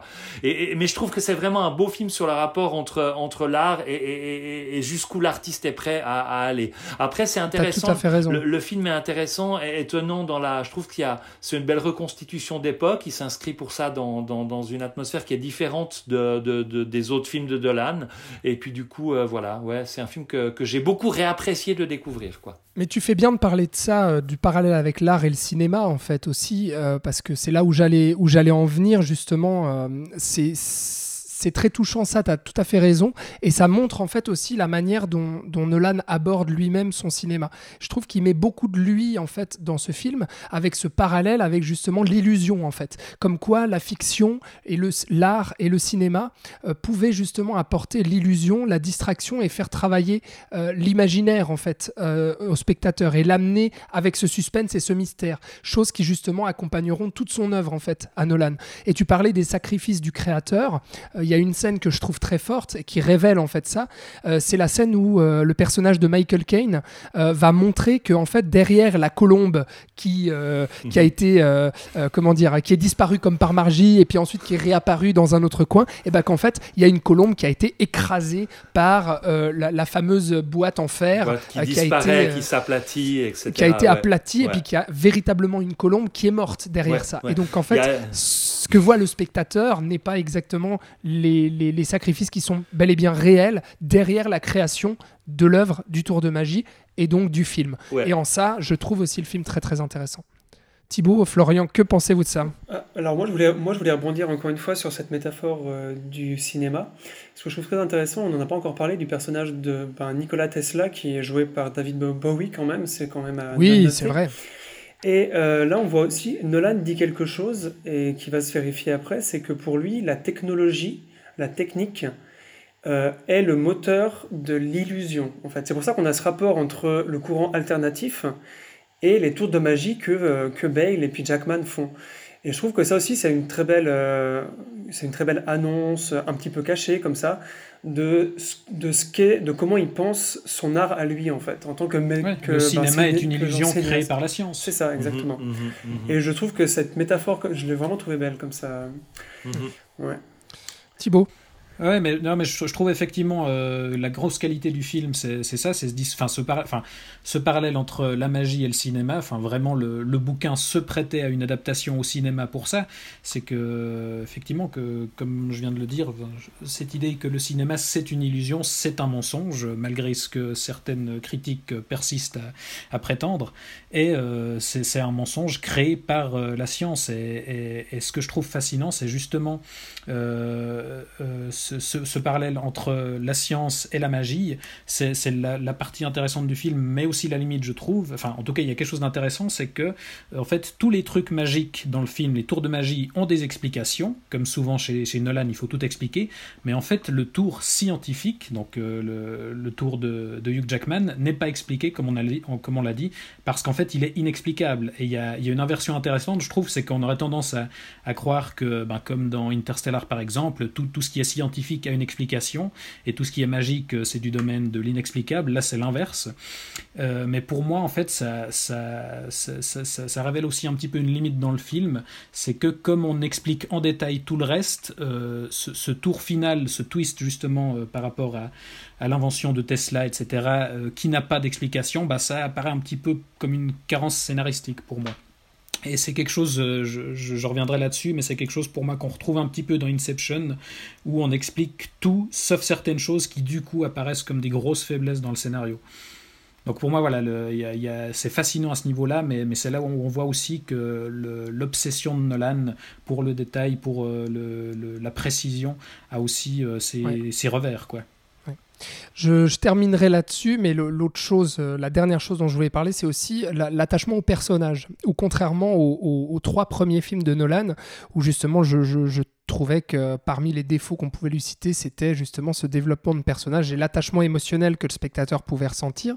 Euh, là, euh, moi, j'ai un attachement très très fort pour ces personnages et notamment euh, pour ce, ce, personnage Hugh Jackman aussi, qui a, qui a, ce côté aussi un peu anti-héros finalement, où, où il va être tellement assoiffé de vengeance qu'on a, du, on a du mal quelque part à s'attacher, à comprendre, enfin à, valider ses actes et sa progression, mais on va la comprendre avec le drame qu'il vit. Et puis le sort des personnages qui est, qui est, qui est révélé à la fin, justement, me touche aussi énormément.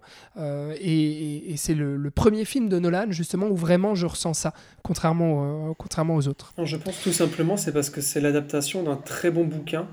Parce que des personnages aussi attachants, on n'en retrouvera aucun après, je, trouve. Ah, moi je suis pas d'accord, mais on, verra, on verra. Je suis persuadé que c'est parce que le bouquin de base a des personnages extrêmement bien développés et très bien très construits. Possible. Absolument. Et nuancés, très, très surtout. Et nuancés, ce qu'on ne retrouvera pas non plus après. Tout à fait. Selon moi.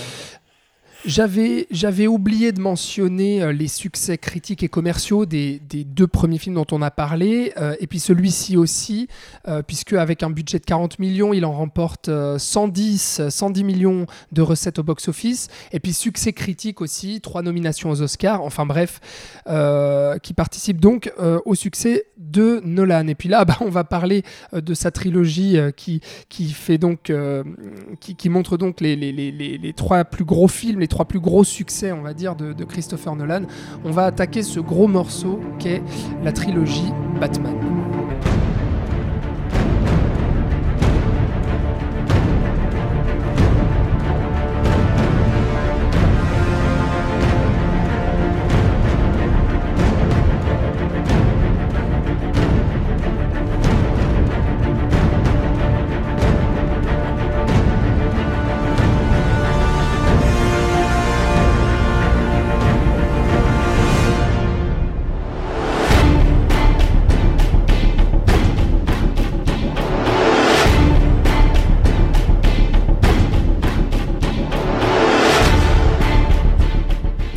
Trilogie Batman, donc entamée euh, au début avec Batman Begins en 2005, qui est donc un reboot en fait euh, de la saga euh, Batman qui avait été initiée par Tim Burton, reprise ensuite par Joel Schumacher. reboot parce que on parle à nouveau des de l'origine story du personnage. Et à cette époque-là, au milieu des années 2000, c'était pas spécialement euh, euh, courant, contrairement à aujourd'hui, de faire des reboots comme ça, de sagas et notamment de, de personnages de comics. Il y aura ensuite le Dark Knight euh, en 2008, film iconique avec le Joker. Et enfin, en 2012, Dark Knight Rises, film somme des deux premiers donc. Et puis c'est Thibaut qui va nous parler de cette trilogie à succès, trilogie chère à notre cœur et chère à ton cœur, cher Thibaut.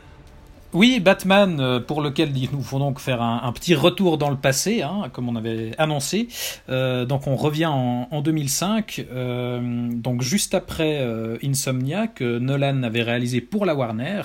Et en fait, à l'époque, le studio cherchait à relancer la franchise Batman, qui était au point mort depuis quelques années, bah, depuis les, les, dévoiements de, de Joel Schumacher qu'on préfère. c'était bien au point mort, hein, c'était même mort. Pas, oui. Hein. comment, comment se relever après le, Batman fluo. Ah après les tétons. Après ah les tétons, ah surtout, surtout. Mais donc, quand Nolan a su que la Warner cherchait à relancer la, franchise, bah, il a directement fait savoir euh, son intérêt de réaliser euh, euh, une adaptation de Batman et donc de, de, réaliser pour de bon son premier vrai gros blockbuster, puisque, comme il le dit lui-même, il a toujours été fan du personnage, mais exceptionnellement, il a quand même l'humilité de reconnaître qu'il n'est pas très familier des comics, mais comme Burton, finalement, lui-même n'était pas un grand lecteur de, de Batman au départ. Euh, et donc Nolan était quand même conscient de devoir faire appel pour ça, pour adapter Batman, à un scénariste qui était quand même plus connaisseur que lui euh, du matériau. Et donc il va aller chercher David Goyer, qui à l'époque avait euh, scénarisé les deux premiers Blade, qui restent des films assez importants dans, l'avènement des super-héros au cinéma, parce qu'ils ont vraiment emboîté le pas aux X-Men et au, Spider-Man de, de, Sam Raimi. Et donc, avec l'aide de Goyer, il va euh, livrer euh, une adaptation très érudite des comics, puisqu'il va aller piocher euh, dans les titres importants de la, de la période des années 80-90, et il va notamment adapter deux comics en particulier, le, Year One écrit par Frank Miller, qui raconte les débuts du justicier, et la série Long Halloween de Jeff Lubb et, et Tim Sale, qui oriente vraiment Batman sur une approche polar, qui est donc une partie importante de la franchise, et qui insiste beaucoup sur le rôle de la pègre dans la dynamique de, Gotham City. Et donc, ils vont un peu mixer des éléments de, de ces, deux, de ces deux euh, romans graphiques et pour livrer euh, une adaptation assez particulière, puisque l'idée de Nolan, euh, derrière son adaptation de Batman, c'est d'approcher la mythologie des super-héros de façon réaliste. ce qui a fait hurler énormément de fans, puisque l'aspect fantastique, c'est quand même un des gros intérêts de l'univers de Batman. Il a le meilleur bestiaire de méchants à ce niveau-là, mais on peut quand même euh, rationaliser cet univers parce que, en fait, de base, le héros lui-même n'est pas fantastique, il n'a pas, de super pouvoir. ça reste euh, mhm. un gars en costume avec des gadgets. Euh, donc on peut enlever le fantastique, ce que fait Batman Begins, en compensant par deux très bons points. Déjà, je trouve l'intelligence dans la rationalisation des éléments fantastiques qu'on transforme en éléments symboliques. Par exemple, l'immortalité du méchant, Razal Ghul, bah, elle, elle, devient uniquement symbolique finalement. Et le deuxième très bon point pour moi, euh, c'est le soin apporté à, la création de l'univers, notamment dans le respect de l'aspect euh, film noir de Batman, puisqu'on a euh, pour moi une des meilleures représentations de Gotham avec la version de Burton évidemment, mais là visuellement déjà on, abandonne le, gothique pour un renvoi un peu plus explicite au, New York contemporain, avec d'un côté des buildings lumineux et de l'autre des, des bas quartiers qui baignent dans une lumière orangée un peu à, la Seven, comme ça, avec des, des rues poisseuses et, enfumées. Et puis, euh, thématiquement aussi, on a une très bonne représentation de Gotham City, qui est une, une ville rongée par le crime, avec des institutions euh, noyautées par la pègre, des élites corrompues et, et des citoyens euh, complètement écrasés par, par la misère. Et donc là, de base, on a un cadre, je trouve, qui, qui, qui, ça part sur d'excellentes bases au niveau de l'adaptation. Et on a aussi, puisqu'il s'agit, comme tu l'as dit, d'un reboot, euh, d'une excellente origin story, je trouve, puisqu'on suit euh, le voyage et l'entraînement complet de Bruce Wayne et sa réflexion pour la création de Batman. Et, à ce niveau-là, je trouve que c'est une excellente idée d'avoir intégré euh, dans la genèse de Batman le personnage de Ra's al Ghul, qui est un méchant créé dans les, années 70, et qui est un sérieux adversaire de, Batman à la base, et qui est un des seuls méchants d'ailleurs à connaître l'identité réelle de Bruce Wayne. Et son objectif à lui et ses valeurs sont assez parfaits fait pour, euh, pour questionner euh, ceux de Batman, la question de, voilà, de, purger l'humanité, de justice, euh, etc. Et, et, de l'allier à l'épouvantail qui est l'incarnation de la peur, et qui est un élément au cœur de la figure de Batman, et qui est le sujet central de ce premier film, la peur, bah, c'est qui permet, une excellente idée qui permet à Nolan aussi d'insérer en fait des éléments de, cinéma horrifique aussi dans le Batman Begins. voilà. Un, peu trop rare, je trouve. Enfin, y a, je trouve le, personnage de l'épouvantail un poil sous-exploité, mais effectivement, ça permet quelques visions fantastiques euh, qui sont qui sont qui font qui font plaisir et qui sont pas des choses qu'on retrouvera euh, dans les dans les deux suivants. Oui, qu'on retrouvera après. Mhm. Euh, et une chose aussi que je trouve très intéressante du scénario, c'est qu'il explore une idée qui est peu euh, abordée euh, en général dans les adaptations de Batman et même dans les comics. C'est l'idée que Bruce Wayne finalement devient lui aussi un costume. La, figure publique de, Bruce Wayne, ça devient aussi une façade que, que le héros endosse pour, pour cacher son identité secrète de Batman. Et donc ça, accroît, je trouve, le, côté tragique du personnage et, de sa lutte. Et par rapport à ça, l'ajout du personnage de, de Rachel, donc euh, incarnée par Katie Holmes dans ce premier film, ça ajoute aussi un enjeu assez intéressant à cet aspect puisqu'on souligne euh, l'impossibilité de concilier la carrière de Batman et une vraie vie privée pour, euh, Bruce Wayne. Et la manière de, et la possibilité à Nolan de vraiment développer un drame romantique. Exactement, ouais, ouais complètement. C'est ça qui est intéressant, en tout cas, dans, dans, dans ce film-là et dans le suivant. Et, et, par rapport à ça, enfin, euh, une autre qualité, je trouve, des films de Nolan et qu'on retrouve dans ce Batman Begins, c'est le casting, euh, comme on l'a dit jusqu'à maintenant. Souvent, il arrive à réunir quand même des, des sacrées pointures et ça reste, un, je trouve, un assez bon directeur d'acteurs. Euh, déjà, Christian Bale, c'était un excellent choix. Puisqu'il est à la fois crédible en Bruce Wayne et en Batman, et c'est pas forcément évident d'assurer euh, sur ces deux aspects. Euh, George Clooney en sait, en sait quelque chose. Bah, Michael Keaton aussi, hein, excuse-moi, mais Michael Keaton est quand même plus ouais. faible en. Bruce Wayne euh, qu'en Batman. Ah, je le trouve meilleur Bruce Wayne que Batman, personnellement. Ah bon mais- Ah bah ça se discute mais apparemment. c'est sujet à débat. Mais, mais il se démerde pas trop mal sur, sur les deux facettes, je trouve. Enfin bref, mais, mais du coup, à, à côté de Christian Bale, on a quand même aussi bah, Liam Neeson euh, en méchant, on a Morgan Freeman, Michael Caine qui est assez parfait en, en Alfred, euh, Gary Oldman qui était le choix idéal pour, euh, pour Gordon. Ah ouais, pour moi, c'est meilleur, euh, la meilleure incarnation du personnage qu'on ait vu à l'écran. Ah, c'est sûr. Euh, on a même on a même Rutger Hauer qui, qui, qui joue un petit, un petit second rôle. Un, un second rôle. Il, y a, il y a juste Katie Holmes qui, je trouve, n'est pas entièrement convaincante. Euh, heureusement, elle sera remplacée par Maggie Gyllenhaal dans, dans, dans le deuxième. Oui, c'est vrai. Et sinon, pour compléter le tableau, on a euh, une musique signée euh, Hans Zimmer et euh, James Newton Howard. On a tendance à oublier qu'il était aussi là sur ses, sur ses Batman. Mais on, bon, là, on, sent, on sent quand même surtout la patte Zimmer, qui est comme d'habitude pas toujours très subtile, mais qui assure quand même une certaine ampleur. Et donc, euh, voilà, tous ces éléments euh, mis ensemble, ça fait qu'on a, je trouve, avec Batman Begins, un premier film euh, qui est assez ambitieux, exigeant, très bien écrit, assez soigné dans sa confection et qui reste une des meilleures adaptations de Batman au cinéma. Et pour le coup, on rend enfin ses lettres de noblesse à la franchise euh, après euh, ces quelques égarements euh, précédents. Mais ce qui est, ce qui est très intéressant avec cette franchise dirigée par Nolan, c'est justement l'angle réaliste en fait. Dans le sens où non seulement ça lui permet, enfin ça permet à Warner de se distinguer de ce que Marvel est en train de faire avec Spider-Man, les 4 fantastiques, les X-Men, etc. où justement l'angle fantastique est hyper présent. Là, Warner avec DC Comics et avec le personnage de Batman va prendre justement ce pari de dire ok nous on va centrer des films réalistes, contemporains et qui vont parler de notre époque. Et ce sera notamment, je te fais ta transition toute trouvée, sur le, sur Dark Knight, sur le Dark Knight qui justement est lui un film encore plus réaliste que Batman Begins et qui parle réellement de l'Amérique à ce moment-là en fait. Et l'Amérique post 11 septembre. Et ce qui fera le sel, euh, je pense, de, de toute cette trilogie, c'est ça. Mais c'est précisément la... de cette façon que j'avais prévu d'enchaîner, donc c'est Ah bah, magnifique, les, vois, les grands esprits vois. se rencontrent. Parce qu'effectivement, avec The Dark Knight, euh, le- Nolan s'approprie un peu plus l'univers, puisqu'on a, par rapport à Batman Begins, un visuel beaucoup plus froid, euh, beaucoup plus gris. Euh, Gotham devient beaucoup plus ouvertement un clone de New York.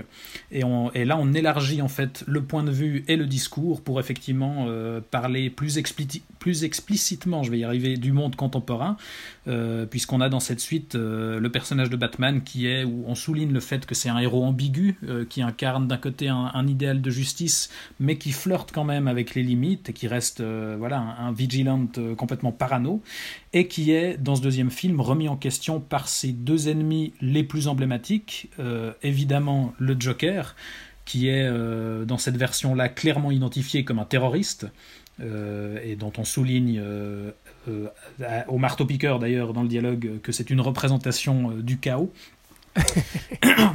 Et à côté de lui, on a euh, le personnage de double face qui incarne euh, la justice officielle avec ses limites et ses dérives, et qui, qui, représente aussi à la fois l'espoir euh, et la fatalité. Et donc, avec ces trois figures mythologiques, finalement, on va aborder frontalement les questions de la surveillance de masse, de la raison d'État, et euh, évidemment de la paranoïa post-11 septembre, puisque c'est un de ces films de super-héros qui est ouvertement euh, un film post, un blockbuster post-11 septembre, quoi. Et la vraie force de, ce- de ce deuxième film aussi, je trouve, c'est que autant euh, certains re- re- reprochaient qu'on négligeait un petit peu le personnage de Batman, enfin qu'il était un peu moins au premier plan, mais parce que justement, ce que je trouve intéressant, c'est que c'est un vrai film choral euh, où on se concentre sur plusieurs personnages en parallèle et, pas uniquement euh, Bruce Wayne ou Batman. Et, c'est dans ce type de film, je trouve, que le goût de Nolan pour le montage parallèle euh, est vraiment fascinant. Enfin, il y, a- plusieurs scènes comme ça, l'assassinat des pontes de la ville, le sauvetage de, de Harvey Dent ou, le, le- climax final, qui est vraiment euh, hyper tendu et hyper efficace parce qu'il y a ce travail sur, sur montage parallèle qui est, euh, qui est vraiment excellent, je trouve. Absolument. Je suis tout à fait d'accord. Avant que, avant que tu abordes euh, Dark Knight Rises, peut-être un mot, euh, Patrick ou Florian, sur votre rapport à cette trilogie et puis aux deux premiers films dont on vient de parler? Patrick? Pour moi, ce qui est intéressant dans la trilogie Batman, c'est vraiment le, ce que j'aime bien, en fait, c'est, les questionnements autour de, autour de la moralité, puis le rapport aux, méchants et à ce genre de choses-là. Je trouve que c'est ce qui fait vraiment euh, euh, le, le, drame qui se noue et ce genre de choses-là. Donc moi, par rapport aux deux films, je pense que le premier est un très bon origin story avec un univers très soigné. C'est vrai que c'est aussi ça qui a été amené par Nolan. C'est vraiment, comme on le disait au début, c'est-à-dire de prendre au sérieux le matériel, de faire un univers soigné, d'oser une certaine une certaine noirceur et, on, va, j'ai envie de dire aussi des certains tourments en termes de, psychologie et ce genre de choses-là. Ça, je trouve vraiment intéressant. Ça se place gentiment dans le premier, je trouve. Euh, je trouve que ça va vraiment devenir très intéressant dans Dark Knight euh, parce que parce qu'il y a F. Ledger dans le rôle du Joker qui va aller encore plus loin dans la mise en danger de, de, des questions morales, de la société et de ce genre de choses-là. Ça, je trouve que c'est vraiment intéressant cette espèce de, de, de, de, de montée en puissance par rapport à, ces questionnements-là. C'est vraiment ce que j'aime bien dans ces deux films. Ça va un peu se casser la gueule dans le troisième. Je trouve personnellement même pas mal se casser la gueule vu que les motivations euh, du, de, je dis quoi, du méchant dans euh, euh, dans, Dark Knight Rises sont un peu un peu légères, on va dire. Et puis voilà, mais, voilà, ces deux premiers films, j'aime assez quoi. Ouais, j'aime bien. Florian. Alors moi, je suis très preneur du premier film, hein, tout simplement parce que c'est celui qui qui fait plus comics, je trouve. Enfin, où on sent euh, à la fois euh, la patte de Christopher Nolan, mais aussi tout l'héritage du comics, euh, bah, notamment grâce à, grâce à Frank Miller et puis à Jeff Lubb, comme t'en parlais avant Thibaut. et on sent en fait que c'est Goyer qui l'a écrit ou coécrit, je ne me rappelle plus. Et dès qu'on va passer au Dark Knight et Dark Knight Rises, Rises, on sent que ce côté comics va complètement être effacé pour devenir des films de Christopher Nolan à part entière. Euh, je trouve, ouais. Euh, dans le 1, le petit bémol que j'ai, donc dans Batman Begins, c'est. Euh, j'ai l'impression qu'il a voulu faire une origin story, ce qui fait très bien, mais je trouve qu'on a un déséquilibre sur la fin avec le climax de Razal Ghul qui est, qui est assez bâclé, je trouve. Je sais pas si vous avez ressenti ça, la grande menace de fin passe très vite. Je trouve qu'il y a un petit déséquilibre entre toute, la, toute la belle mise en place avec Razal Ghul, avec Bruce Wayne qui va devenir Batman ou pas, il sait pas, ses premiers pas et tout. Et il y a cette fin où il se dit Ah oui, mais il y avait quand même un méchant, euh, il faut qu'il fasse un truc, puis qu'il le batte. Je trouvais qu'il y avait une petite accélération sur la fin qui, était, qui déséquilibrait le tout. Mais c'est vraiment le seul bémol que j'ai euh, avec Cathy Holmes, évidemment. Euh, et dans le 2, bah oui, comme, comme je disais avant, on est vraiment dans un film de Christopher Nolan. Je trouve que le rôle du Joker prend, prend toute la. Enfin, Heath Ledger crève l'écran. Moi, je trouve que c'est le c'est le, le, truc principal de ce, de ce film, c'est vraiment ce personnage. Et des fois, quand j'y repense, je trouve dommage que Double Face soit là. Il s'imbrique bien au niveau scénario, mais le personnage de, du Joker est pour une fois euh, tellement bien écrit euh, est tellement bien joué que euh, moi j'aurais voulu un film qu'avec lui en fait. Mais ça voilà, c'est des trucs de fanboy. Euh, tu, l'auras il y a quelques temps là, tu l'auras un petit peu plus tard ton film. oui oui, bah, non parce que c'était une catastrophe celui-là aussi. Florian, c'est un film que t'aimes pas trop il me semble. Hein, The Dark, Knight. Alors quand je l'ai revu, je l'ai revu à la hausse. Ah quand même. oui, parce que j'ai identifié enfin ce qui m'énerve chez Nolan, c'est tout simplement l'écriture des dialogues que je trouve vraiment il a un peu tendance à surexpliquer ses enjeux. Il surexplique tout, tout le temps, mhm. c'est vraiment insupportable. Et d'autant plus dans ce film où c'est un film très très euh, où la question principale c'est qui, enfin comment être un super héros et qui est Batman en fait. Et du coup, euh, dans, dans, enfin, il prend, Nolan prend les dialogues pour argumenter et rationaliser cette question-là, ce qui fait que ces personnages ne sont plus des personnages à part entière, puisque ce sont des idées ce sont des, des enfin pas, je dirais, pas des symboles, mais plus des idées de, euh, bah ça c'est cette face-là, lui c'est l'autre, et ils n'ont pas d'existence propre. Et ça, ça m'empêche, mais ça va être pareil avec Rises, avec Interstellar, avec Inception, ça m'empêche, pour ces personnages ne sont pas des personnages humains, ils n'ont pas d'identité propre en fait, ce sont des idées qui discutent entre elles, et vu que Nolan surexplique tout, euh, ben, il n'y a plus de mystère, et très rapidement, je trouve qu'on perd un peu le on perd un peu le côté euh, qui pourrait nous accrocher en tant que spectateur parce que tout nous est expliqué, tout nous est servi, du coup il y a très peu d'engagement. À part dans les scènes d'action et dans le montage alterné, où là, encore une fois, visuellement c'est époustouflant et puis euh, on est pris dans le rythme. Mais quand on en sort, moi j'ai rien. À part un débat, une argumentation de certaines idées, j'ai rien, enfin tu vois. Voilà. Mais... Moi, je trouve quand même la, la tension de ce film Ah oui, et la mais progression mais ça, chronologique de ce ça. film et l- l- l'évolution de cette tension, elle est, elle est complètement folle. Oui, et mais je trouve ça, que c'est la forme, c'est pas le fond. Moi, je te parlais Bah, du fond, là. Oui, oui, bien sûr, Ouais, mais moi, je, je suis pour- avec pour, moi, est- pour moi, c'est là aussi, c'est-à-dire dans la, dans la progression aussi, justement, la manière dont les personnages sont confrontés, que ce soit Batman, que ce soit le Joker, les retournements la de situation, la manière dont la population est inquiétée, où on ressent vraiment ça, en fait. Et moi, c'est une trilogie qui m'a m'a énormément forgé, honnêtement, euh, en, tant que, cinéphile. J'étais ado hein, quand, les, quand, les, quand les films sont sortis et je, je me souviens avoir été absolument bluffé. Moi, en tant que fan de Batman, voir ça, c'est-à-dire une interprétation euh, aussi personnelle de, de- de- du personnage, de voir à quel point ça tranchait avec les films de Tim Burton que j'avais appréciés, de voir qu'on pouvait autant me parler du monde actuel dans lequel je vivais, euh, parce que euh, l'Amérique, l'Occident, alors voilà, ça parle de l'Amérique, oui, mais ça parle de l'Occident aussi et de notre société à nous, et- et des peurs du terrorisme qui étaient aussi présentes en Europe. Et la manière qu'il avait vraiment de parler de ces problèmes-là, de confronter la morale, et à la fois de me faire vivre un pur divertissement, euh, mais absolument splendide euh, à tout point de vue, avec une tension qui ne se relâche jamais, des performances d'acteurs incroyables et un design aussi. Mais moi, le, mais le costume de Batman dans Dark Knight, mais je le voulais à, à tout prix, quoi. et je le veux encore. 10 ans, quoi. Mais non, mais je- j'en avais, j'en avais 15, s'il te Ah plaît, oui, mais même à 15 ans, mais même aujourd'hui, à 27 ans, moi, je le veux, ce costume de Batman, et je veux faire ma vie avec, voilà. Euh, non, mais et pour, pour tout ça, en fait, je trouve les films très importants, et aussi pour les influences qu'ils euh, qu'ils convoquent, c'est-à-dire que, alors, ça m'a permis de forger ma cinéphilie, là, et, je parlais aussi de, ce, de cette trilogie Batman qui, justement, m'a fait comprendre qui était Christopher Nolan, et qui m'a implanté Christopher Nolan comme un nom, justement, qui m'a permis aussi et qui m'a donné envie de voir tous ces films et de m'intéresser aussi à ses influences. C'est là où j'ai découvert euh, euh, Michael Mann, Friedkin aussi, euh, dont justement Nolan s'inspire beaucoup, surtout de Michael Mann, et c'est évident dans The Dark Knight, où il fait finalement, aussi, notamment dans le tout début du film, un énorme clin d'œil à Hit, le chef-d'œuvre de Mann. Et donc toutes ces influences-là, ouais. c'est ça, qui sont digérées et qui sont remises au goût du jour de manière contemporaine, avec toujours ce mythe du super-héros très présent. Et, et ce bonheur aussi de spectateur à voir un vrai film de super-héros parce que ça restait ça, c'était pas un, c'était pas un film politique chiant quoi. Je veux dire, ça reste du grand spectacle aussi. Euh, pour tout ça, euh, je trouve que Dark Knight est un chef-d'œuvre et, et- et que, et que Batman Begins c'est effectivement euh, un très grand film aussi. Euh, Là, je rejoins tout, tout ce que vous avez dit euh, avant. Sauf qu'il y a un troisième film. Sauf qu'il y a un troisième, j'allais le dire. Et ouais. Et là, le problème, euh, c'est que tout s'effondre, Thibaut.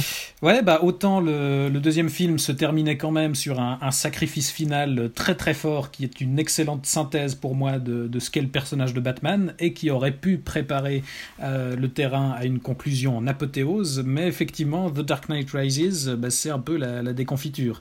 Bon déjà le, le projet part sur des bases compliquées puisque au tout départ du, de la conception de cette trilogie, euh, l'idée pour le troisième film c'était de faire revenir le Joker et de raconter son procès.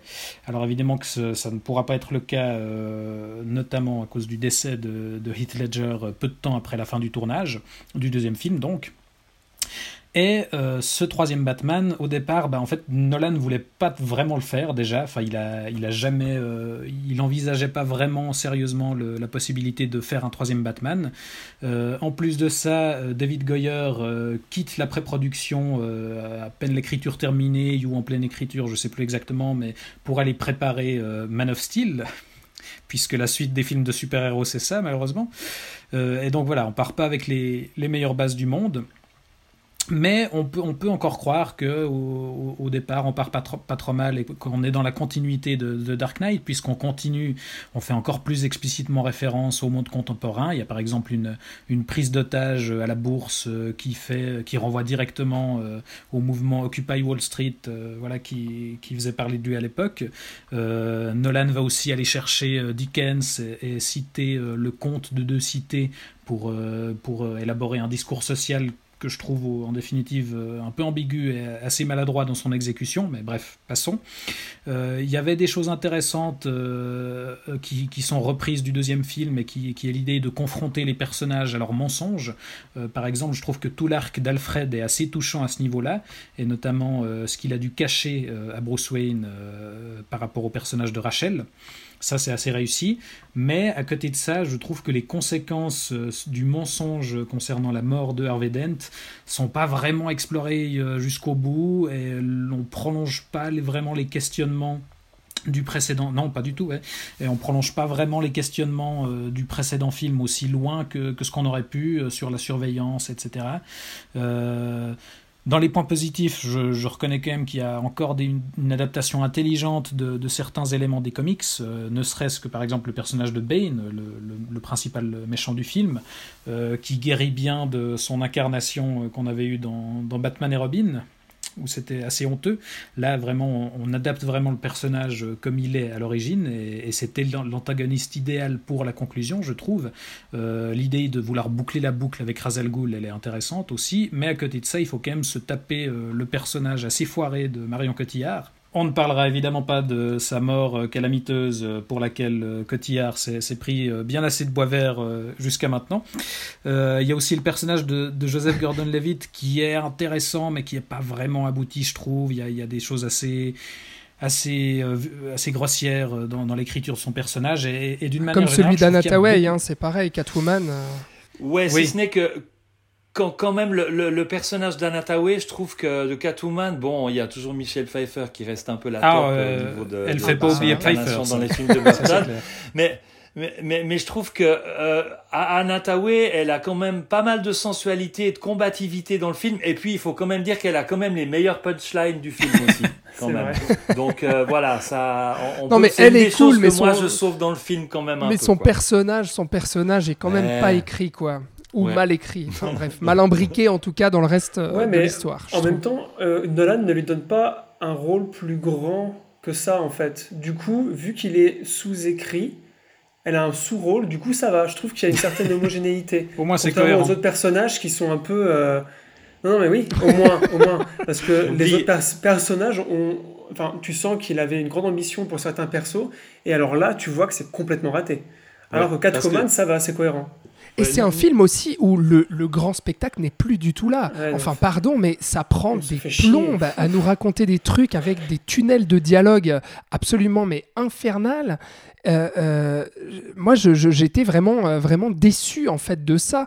je pense que je sauverais en termes de, de spectacle la, la, scène de baston entre Bane et, et, Batman dans les égouts. Ou là, non mais attends, là franchement, excuse-moi, mais comme, quand, comme il lui défonce la gueule, mais moi je le sentais physiquement, j'avais l'impression d'être Batman et de me prendre des coups. Uh-huh. Euh, je trouvais ça assez impressionnant en fait, cette scène-là. Euh, et puis après, peut-être, je sauverais aussi la, la, la, scène, la scène du stade et ensuite euh, l'autre scène de, de bagarre devant le devant la bourse, peut-être. Mais, mais, mais à part ça, je trouve le spectacle absent, alors que c'était censé être le, justement le dernier volet de cette trilogie. Mhm, mhm, mhm. Mais c'est un, film beaucoup plus politique, moi je, je trouve. Euh, politique et social. Euh, mais qui, qui, en fait n'arrive pas. Je trouve qu'il y a trop de personnages et que ça embrouille absolument tout. Le fait qu'il y ait autant de personnages.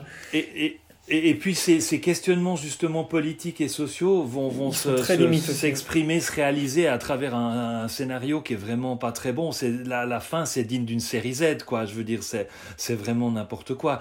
Moi, moi, il y a une chose qui me touche plus dans le film aussi, c'est Michael Caine, quoi, dans le rôle du serviteur, Bien sûr. par rapport à ses implications dans l'histoire là, et puis avec un acteur comme ça, euh, euh, il y a des belles séquences d'émotions par rapport à ça. Tout à fait. Mais c'est peu, puis c'est pas forcément uniquement ce qu'on vient chercher en venant, en venant voir ce film, quoi. C'est ça. Par rapport à son personnage aussi, au personnage, au personnage d'Alfred, je trouve qu'il y a aussi le plus gros échec du film, et qui, résume pour moi euh, l'échec général de, ce troisième opus, c'est ce foutu euh, contre-champ final. Euh, les gens qui ont vu savent de quoi je parle. Ah, mon Dieu, l'enfer. Quel enfer. Qui est surexplicatif et qui est bien moins intelligent qu'il voudrait, que, enfin, à l'image de, ce film, qui, a besoin de, tout surligner, tout expliquer. Enfin, c'est la pire caricature de, de ce que peut faire Nolan pour moi. Et, et finalement, ça, ça, marche plus. Enfin, il y a beaucoup trop de personnages, on ne sait pas quoi en faire. Euh, l'aspect film choral marche, marche plus du tout pour moi. Et, tout s'effondre. Et finalement, on, arrive à la limite aussi de, l'approche réaliste de Nolan, où effectivement, comme tu le disais, Patrick, on a ce final qui pourrait passer dans un film qui, assumerait beaucoup plus l'approche comics et, ce ton particulier euh, qui, peut y avoir, mais là où ça ne marche pas avec cette approche-là. On sent en fait que c'est écrit à la, à la va-vite, tout simplement. On sent qu'ils ont été rushés, quoi. On sent qu'il avait envie de faire Interstellar et que c'est les producteurs en fait qui ont insisté pour que Nolan fasse un troisième film et qu'ils s'en mettent plein les parce qu'il a fait un milliard aussi je crois qu'il a fait le même score que The un milliard de... ça. et tu sens en fait que Nolan n'avait pas envie ça se voit c'est mal écrit. Et même la mise en scène même la mise en scène elle est ah ouais, la mise en scène de l'action mais c'est une pauvreté euh, et pourtant, c'est le plus long. C'est assez intéressant parce qu'il est un peu à l'image du Batman dans ce film-là, du personnage de Batman qui paraît beaucoup plus fatigué que dans les deux films précédents. Quoi. Quelque chose, et je pense que voilà, ça fatigue. Quoi. Ah ouais. Puis il y a ce côté de, de, rédemption aussi de Batman qui est, un petit peu, qui est un petit peu raté. Enfin bref, on va pas s'étendre des heures sur euh, ce Dark Knight Rises qui est justement un peu, un peu le raté, si on veut, euh, de Nolan. Je pense qu'on s'accordera tous, euh, au vu de ce que vous êtes en train de dire, que c'est, je pense, son, moins bon film. Hein. Euh, mhm. je pense qu'on est tous d'accord. Très clairement. Voilà, on va passer. On va passer donc, comme le disait euh, Florian, au film qu'il avait réellement envie de faire euh, à ce moment-là. Euh, non, pardon, oui, on remonte un petit peu dans le temps. On fait encore, excusez-moi, on fait encore un petit, un petit flashback. voilà, la narration non chronologique continue. Et on va parler d'un film sorti en 2010, blockbuster de science-fiction, qui va aussi être un, un, grand, grand succès pour Nolan et le poser comme un nouveau nom à Hollywood. C'est donc Inception.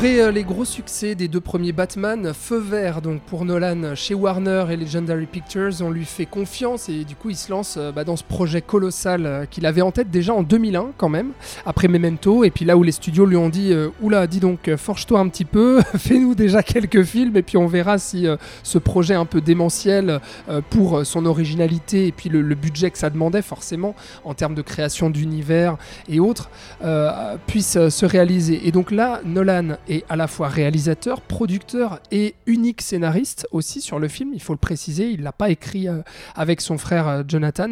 Et donc il va nous, faire un, actionneur de SF, voire un film d'espionnage ou de braquage.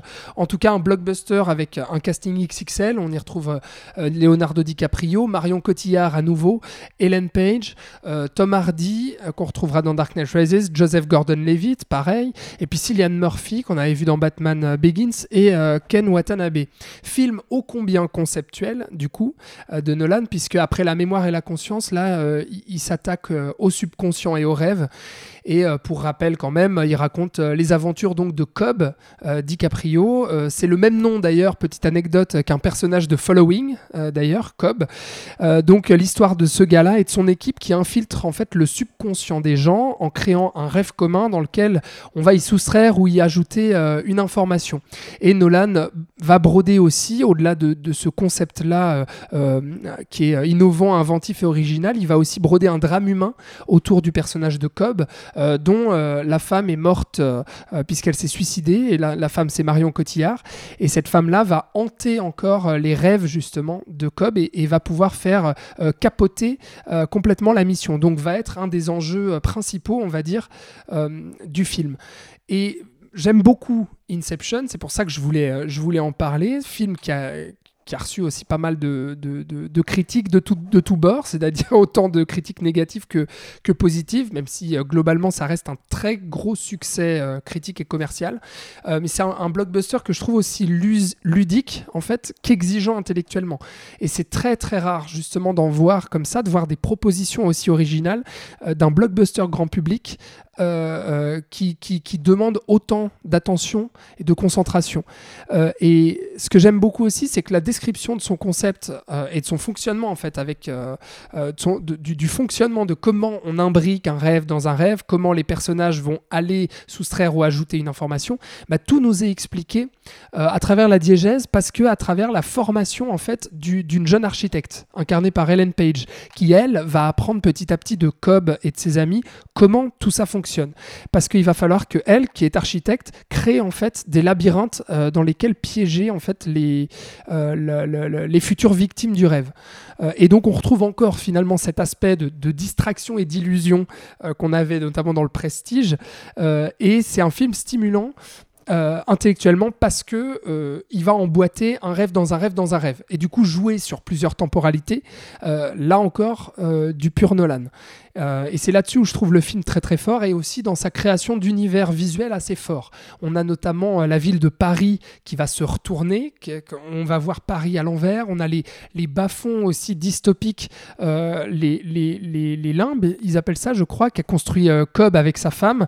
On a cette scène aussi d'action assez forte avec le couloir d'hôtel sans dessus-dessous, euh, avec cette bataille en apesanteur euh, avec Gordon Levitt, ou le final très euh, James Bondien dans la neige, même si quand même J'émettrai une petite, une petite réserve là-dessus, où je trouve euh, ce dernier acte justement un, un, petit peu bordélique au niveau du montage et de la mise en scène, contrairement aux autres séquences. Euh, on a notamment euh, cette voiture aussi qui plonge au ralenti et qui crée une tension de dingue alors qu'elle bouge de 30 cm toutes les 10 minutes. Voilà, où je trouve que c'est aussi un tour de force de Nolan. Enfin bref, je trouve que c'est un film passionnant parce qu'il est comme les Dark Knight, hyper tendu, hyper divertissement, euh, ça va à toute allure. Euh, il y a ce concept aussi qui est inspiré, qui rappelle euh, autant dans l'univers que dans les thématiques les, films Matrix aussi, ou bien le film d'animation Paprika de Satoshi Kon, qui sera une, une grande influence en fait de Nolan, même si Nolan avait commencé le script en 2001. Quand Paprika sort en 2006, ça donne vraiment envie à Nolan de concrétiser ce film-là et ça le pousse à, finalement aller euh, en, production de ce film et va le faire aussi réécrire pas mal de passages de scénario qui seront inspirés directement euh, euh, de ce film-là, où il était aussi question de manipulation de, de, gens à travers les rêves. Et des films grand public comme ça, voilà, je les trouve, je les trouve très très rares.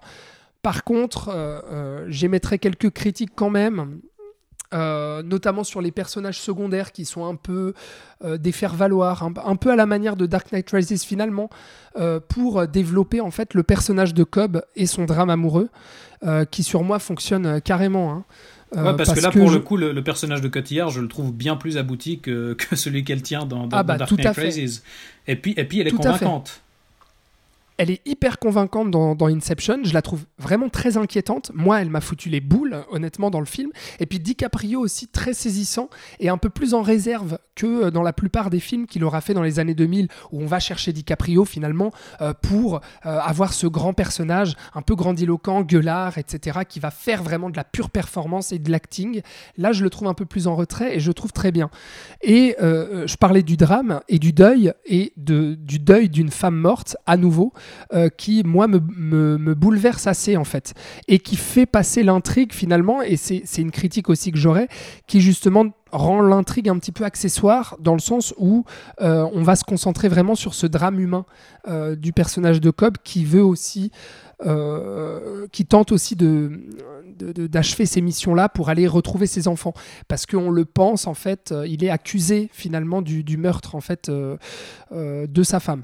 Enfin bref, l'émotion, je la ressens. Après, je, sens quand même que Nolan n'est pas encore super à l'aise dans le drame. Euh, je trouve qu'il le sera plus euh, sur Interstellar. Voilà, pour moi, ça, patine encore un petit peu là. Mais par contre, j'y trouve quand même des, réflexions assez passionnantes en fait sur les rêves, sur ce rapport entre fantasme et réalité, entre conscient et inconscient. Et puis, euh, il y a ce final avec la toupie, tournera, tournera pas. Mais alors, est-ce qu'elle tombe Elle Ah bah tombe, voilà. c'est Est-ce évident qu'elle qu'elle tombe ou est-ce qu'elle tombe pas? C'est ça. ouais. Ouais. tombe. On veut une réponse Moi je dis, moi je dis qu'elle tombe. Elle voilà. hein. Qu'est-ce que vous dites vous? Mais non, mais à la toute fin, tu vois bien que la dernière seconde de plan, tu la vois, elle commence à va, va vaciller. Quand une toupie va Oui. vacille, c'est qu'elle va tomber. bah, Je, suis d'accord avec pas toi, ce, Florian. ce grand débat qu'il y a eu à la sortie du film. Et surtout qu'il faut dire qu'on s'en fout. Oui, C'est-à-dire qu'on n'en a rien à foutre. Euh, justement, tout l'intérêt, c'est ce que Nolan dit aussi, c'est que tout l'intérêt, c'est justement de ne pas savoir si cette tou- toupie, elle, elle tombe ou pas, et de garder l'ambiguïté sur les rêves et la réalité. Et pour tout ça, je trouve le film très fort. Euh, maintenant, j'aimerais savoir ce que, ce que vous, vous en pensez. Alors moi, je suis, je suis très étonné de, de t'avoir entendu dire au tout début euh, de ta présentation que c'était un film intellectuellement euh, demandeur. Parce que c'est quand même un film qui passe la moitié de sa durée à nous expliquer ce qui va se passer dans la seconde moitié. Je comprends, attends, je comprends bien que le concept est compliqué, euh, mais euh, vu qu'il nous l'explique extrêmement bien, moi ça m'a pas, à n'importe quel instant, je savais où était qui, quoi, quand. Ça, il le fait bien, encore une fois, grâce à son montage alterné qu'il maîtrise à la perfection. Mais j'irai pas jusqu'à dire que c'est un film intellectuellement qui demande beaucoup de, voilà, il l'explique beaucoup trop pour qu'on ne comprenne pas. Oui, je suis d'accord, Voilà. mais il demande beaucoup de concentration parce que avec ce- cette Oui. manière de jouer, de, Mhm. de passer d'un rêve à l'autre, Ouais. etc., d'avoir les conséquences en fait que ça va Oui, avoir d'attention, oui. Ah, Ouais, ça, voilà, Ah, ça voilà, demande de l'attention, de la ouais. concentration. Ou alors il faut être Et concentré coup- au tout début du film parce que c'est tellement chiant tous les passages où il explique les trucs. que, Moi, je suis pas euh, d'accord. Oh. je suis voilà. pas d'accord. Non, mais Et, c'est vrai que moi, euh, perso. Ouais, excuse-moi, Florian, vas-y. Vas-y Thibaut. Oui, non, enfin, je, je te rejoins là-dessus. Moi, c'est la, grosse limite que, que je trouve au film, c'est qu'effectivement, euh, en, en fait, il, prend tellement par la main que ça, ça devient un peu, un peu plombant euh, à la fin, alors qu'en fait, il arrive très bien à montrer les choses visuellement. Enfin, de, ne serait-ce que cette idée de la relativité dans, du temps euh, dans le rêve, il nous l'explique dès la première scène. On voit cette, ce plan sur les aiguilles d'une montre qui accélère avant le passage au niveau supérieur, puis les flammes du niveau supérieur qui ralentissent avant le retour en arrière. Donc que le temps se déroule pas de la même façon. Tu as aussi euh, bah, la chanson d'Edith Piaf euh, qui ralentit. Donc là, on comprend aussi cette idée, mais il a quand même besoin de réexpliquer ça dans les dialogues. Alors c'est un petit peu justifié les, toutes ces explications par le personnage de d'Ellen Page qui découvre cet univers et à qui on doit présenter justement les règles. Donc là, voilà, ça, ça, se- ça, se- ça s'explique un peu, mais, Ça justifie. mais malgré tout.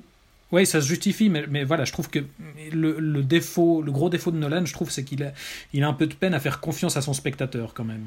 Et il a un peu de peine à écrire des personnages aussi, parce que là encore, bon, toi, Alex, apparemment, ça a fonctionné avec toi, mais moi, je trouve que l'histoire euh, de Cotillard et de DiCaprio est tellement accessoire, tu sens tellement que Nolan s'en fout, tout ce qu'il veut faire, c'est des couches de rêve différentes. Euh, et je trouve ça toujours dommage, en fait, que Nolan essaye, j'en parlerai dans Interstellar, parce que je trouve que c'est encore pire dans Interstellar, essaye de faire du drame, mais n'y arrive jamais et tombe dans des stéréotypes. Euh, et, et là, c'est pareil. Enfin, on dirait, on dirait un sitcom, quoi. euh, cette histoire euh, entre Cotillard. Oh. Non, alors je, je trouve que moi, pour le coup, alors ça, moi, ça ça marche. ne marche. Ah ouais? Ah bah alors euh, voilà. Enfin, et- non mais je suis pas vraiment le seul, mais encore une fois, je trouve qu'il y a une tellement un écart énorme entre toute l'attention qu'il porte à complexifier son récit pour au final que ça n'apporte strictement rien au drame en fait. C'est ça que je trouve toujours dommage chez Nolan, c'est que tu penses qu'il veut parler de cette histoire d'amour qui est quand même au cœur de toutes les motivations du personnage de Cobb, et en fait il ne la traite pas. Tout ce qu'il traite, c'est les trucs qu'il lui veut faire, c'est-à-dire de la technologie, des trucs intelligents, des rêves dans des rêves, blablabla. Et moi je trouve que cet écart, c'est un, des plus gros défauts que Nolan a, et qui, et qui est là est très visible, je trouve, dans Ince- Ince- Inception, puisque, comme tu le disais Alex, il y a, à part Cotillard et DiCaprio, tous les autres personnages ne sont pas des personnages, ce sont des, euh, des, des rôles utilitaires à expliquer. Et je trouve ça tellement visible, c'est tellement dommage. Ouais, et par rapport à ça, et toujours dans la, question des explications, je- j'en parlais euh, par rapport au, au prestige. Là, euh, dans Inception, en fait, il explique jamais comment marche la technologie. Comment ça se fait que les gens puissent se connecter et pénétrer les, vers- les, les rêves Alors sans doute parce qu'il ne sait pas lui-même comment ça marche, parce que sinon on aurait, on aurait probablement droit à un petit schéma qui nous explique euh, en détail euh, que- comment ça fonctionne. Et, et- et fondamentalement, on s'en fout comment ça marche. Mais en fait, il rationalise tellement tout que dès qu'il y a une absence d'explication pour quelque chose, pour le moins de procédé, et surtout pour ce procédé qui est à la base du concept, bah pour moi ça apparaît quand même comme une lacune. Mhm. Mhm. Patrick. Moi, je trouve que la chose qui me plaît dans le film, en fait, c'est que c'est peut-être le film le plus ludique de Nolan. C'est où il s'amuse le plus avec les choses qu'il aime, quoi. Et puis, du coup, après, effectivement, il prend un peu le spectateur par la main. Il y a parfois des agencements de ces éléments-là qui sont peut-être un peu hollywoodiens dans le côté un peu cliché ou ce genre de choses-là. Mais après, je trouve que le film est vraiment magnifique en termes visuels. Les acteurs sont bien, Caprio incroyable et tout. Et puis, c'est peut-être le, le, film le plus euh, attraction foraine de Nolan. C'est-à-dire que, voilà, on se laisse entraîner dans ce qui se passe, on joue d'une réalité, d'un rêve à l'autre, etc. Et puis, en tant que spectateur, on, a vraiment, moi, j'ai pris beaucoup de plaisir à, ce film-là. Et puis, je trouvais que, voilà, en le regardant, on était, waouh, quand même un peu impressionné. Maintenant, euh, maintenant, c'est peut-être pas le plus profond, le plus riche, euh, et celui qui va questionner le plus certaines thématiques. Mais, mais je pense qu'en termes de spectacle et, tout ça, et puis d'ambition, de, de, s'amuser avec les, les choses qu'il aime bien, euh, c'est un film qui se place là, puis qui est cool à, découvrir, quoi. Combien on voit aujourd'hui de blockbusters de cet acabit-là, c'est-à-dire de blockbusters qui mêlent à la fois euh, une idée originale, c'est-à-dire donc qui n'est pas adaptée d'un matériau connu euh, et qui développe vraiment une idée original pour le coup, dans un autre sens, du dans l'autre sens du terme. Et, et, avec un, dans un vrai divertissement, quoi. C'est un film d'action, c'est un film avec des trucs qu'on a l'habitude de voir, des éléments qu'on a l'habitude de voir dans d'autres gros blockbusters.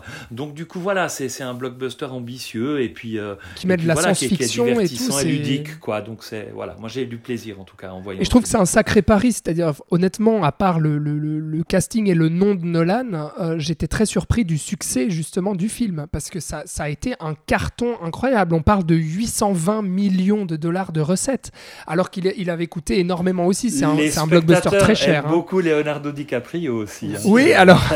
C'était après juste... Dark, Knight, non? C'était juste après Dark Knight. C'est genre le nouveau film du mec qui a fait, euh, tu vois. Il y a aussi ça bah, c'est ça, on en revient là, ça avait marché, mais je veux dire le concept, enfin tu vois, quand tu dis ouais, alors on va faire un film avec un rêve dans un rêve dans un rêve et des personnages qui vont vaquer d'un rêve à l'autre, enfin je veux dire, il y a quand même quelque chose où... Euh, enfin voilà, bref, je pense qu'on a, on a dit ce qu'il fallait euh, sur Inception, on va gentiment accélérer pour euh, parler de la suite, puisqu'il nous reste encore deux films à parler donc de la, dans la carrière de Christopher Nolan, et on attaque tout de suite, on passe en 2014 avec Interstellar.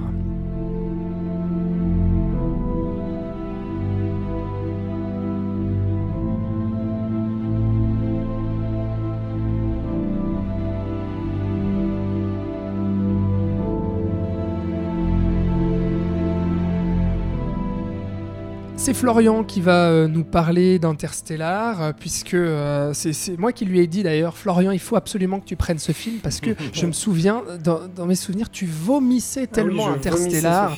Et du coup, j'ai dit, bah très bien, il faut que tu prennes ce film-là, parce qu'il faut que tu nous dises ce que tu penses de ce film, et du coup, que tu nous donnes aussi un peu toutes tes, comment dire, toutes tes réserves en fait sur le cinéma de Nolan, que tu as pu exprimer hein, jusque-là, bien sûr, mais qui permet aussi de comprendre que beaucoup de gens sont aussi réticents au cinéma euh, de Nolan. Et là, on retrouve en fait, comme euh, Inception, un autre blockbuster à nouveau euh, très exigeant et très, très intellectualisant, si on veut, avec un vrai concept, le concept de, de, la rationalité du temps poussé avec des, des, vrais, des vraies explications scientifiques pour le coup.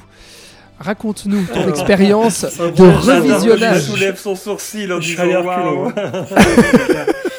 Il faut aussi que je fasse assez vite, hein, ce qui n'est pas facile. Alors juste pour resituer le projet, euh, à la base c'est un scientifique et une productrice hollywoodienne qui voulait faire un film sur le voyage interstellaire. Euh, et à la base c'était Spielberg qui était intéressé. Puis euh, c'est John, Jonathan Nolan, donc le frère de Christopher, qui a repris le script et qui en a fait un nouveau script et qui a évidemment proposé au producteur de prendre son frère pour faire ce film. Nolan est arrivé sur le projet en 2007, si je ne me trompe pas, donc ça remonte. Hein ça remonte à longtemps. Euh, et, en, même temps, quand tu vois tout le travail de recherche qui a été fait, tu peux aussi comprendre qu'il a fallu 7 ans euh, un peu pour faire tout ça. Alors, Interstellar, euh, c'est donc de la science-fiction, ce qu'on pourrait appeler de la hard science, puisque c'est très, ça tourne autour de tout ce qui est technologique, vaisseaux spatiaux, tout en restant crédible, donc il y a aussi un côté anticipation. Euh, donc ça se passe dans un futur plus ou moins proche où euh, l'humanité a de moins en moins à manger, puisqu'il y a des espèces euh, de, tempêtes de poussière qui régulièrement viennent euh, mettre les récoltes en, en péril en fait. Donc évidemment, moins il y a de récoltes, moins il y a de nourriture. On va suivre euh, un, un fermier texan, je suppose, puisque Matthew McGonaghy ne sait pas parler autrement qu'avec un accent texan, euh, qui s'appelle Coupe. Coupe, je pense que c'est encore un clin d'œil à Twin Peaks, puisque Coupe, c'est le nom du personnage principal de Twin Peaks aussi, qui donc est, est fermier, mais qui avant était un pilote. Un pilote qui travaillait pour la NASA, qui depuis a fermé. Mais en fait non, qui n'a pas fermé, puisque euh, dans la chambre de sa fille qui s'appelle Murph, euh, Matthew McGonaghy, donc Coupe, va trouver un espèce de, euh, de coordonnées, il va s'y rendre, et il s'avère que la NASA est encore là, dans une base secrète, et qu'il y a un programme en cours qui est de bah, faire de la colonisation spa- spatiale, tout bêtement, c'est-à-dire trouver une autre planète qui serait de l'autre côté d'un trou noir, pour que l'humanité puisse survivre sur une autre planète, puisque la Terre, apparemment, il n'y a plus à manger. Et donc, euh, Coupe va se retrouver donc à la tête d'un équipage de sauvetage pour aller retrouver ces différentes, euh, ces différentes missions coloniales, si vous voulez, euh, qui sont donc de l'autre côté d'un trou noir, et donc il n'y a plus aucune communication, puisque un trou noir, c'est un trou, trou noir qui, qui coupe tout. Voilà, donc ça c'est pour le, pitch, un pitch assez ambitieux, qui, qui n'est pas sans rappeler évidemment celui du meilleur film de tous les temps, 2001, l'Odyssée de l'espace, et d'ailleurs qui un film qui, enfin, Interstellar est un hommage euh, clair euh, à ce film-là, qui, comme Thibault l'a dit en début d'ém- d'émission, a été le premier choc cinématographique de Christopher Nolan. Et ça va être aussi euh, là où on va voir beaucoup de limites de son style, puisque pour moi, euh, et c'est aussi pour ça que été content euh, que tu m'aies imposé ce film, Alex, c'est que dans ce film, on euh, Nolan arrive aux limites de son style, euh, aux limites de toutes les qualités qu'il a et de tous les défauts aussi, et tout est exacerbé. Et ce fameux fossé dont je pouvais parler, euh, dont j'ai parlé avant dans Inception, ici est d'autant plus grand. Entre le côté, encore une fois, technique et le côté émo- émotionnel. Je crois que Nolan, euh, je suis persuadé qu'en tant qu'être humain, il ressent des émotions, mais il ne sait pas les exprimer au cinéma. Il ne sait pas écrire des personnages humains qui, qui ressentent des choses. Et dans ce film, les personnages doivent même expliquer ce qu'ils ressentent pour qu'on comprenne ce qui se passe.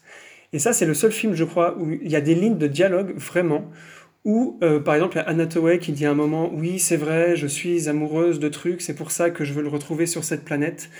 Euh, il y a aussi tout un dialogue entre, euh, entre le beau-père de Coupe et Coupe, où c'est vraiment une scène d'exposition où ils s'expliquent chacun leurs sentiments et leur position vis-à-vis du récit. Bref, il y a beaucoup de choses comme ça. Et, euh, et pour moi, c'est dans ce film-là où on voit que, que Nolan ne sait pas créer des personnages humains. Et pourtant, il essaye Je dans suis ce pas film. d'accord Alors sachez tout, que t'es pas d'accord. Moi non plus. Moi Moi- non plus. Et même dans le jeu, les seuls, euh, la seule façon de faire passer une émission pour Nolan, c'est de faire chialer ses personnages.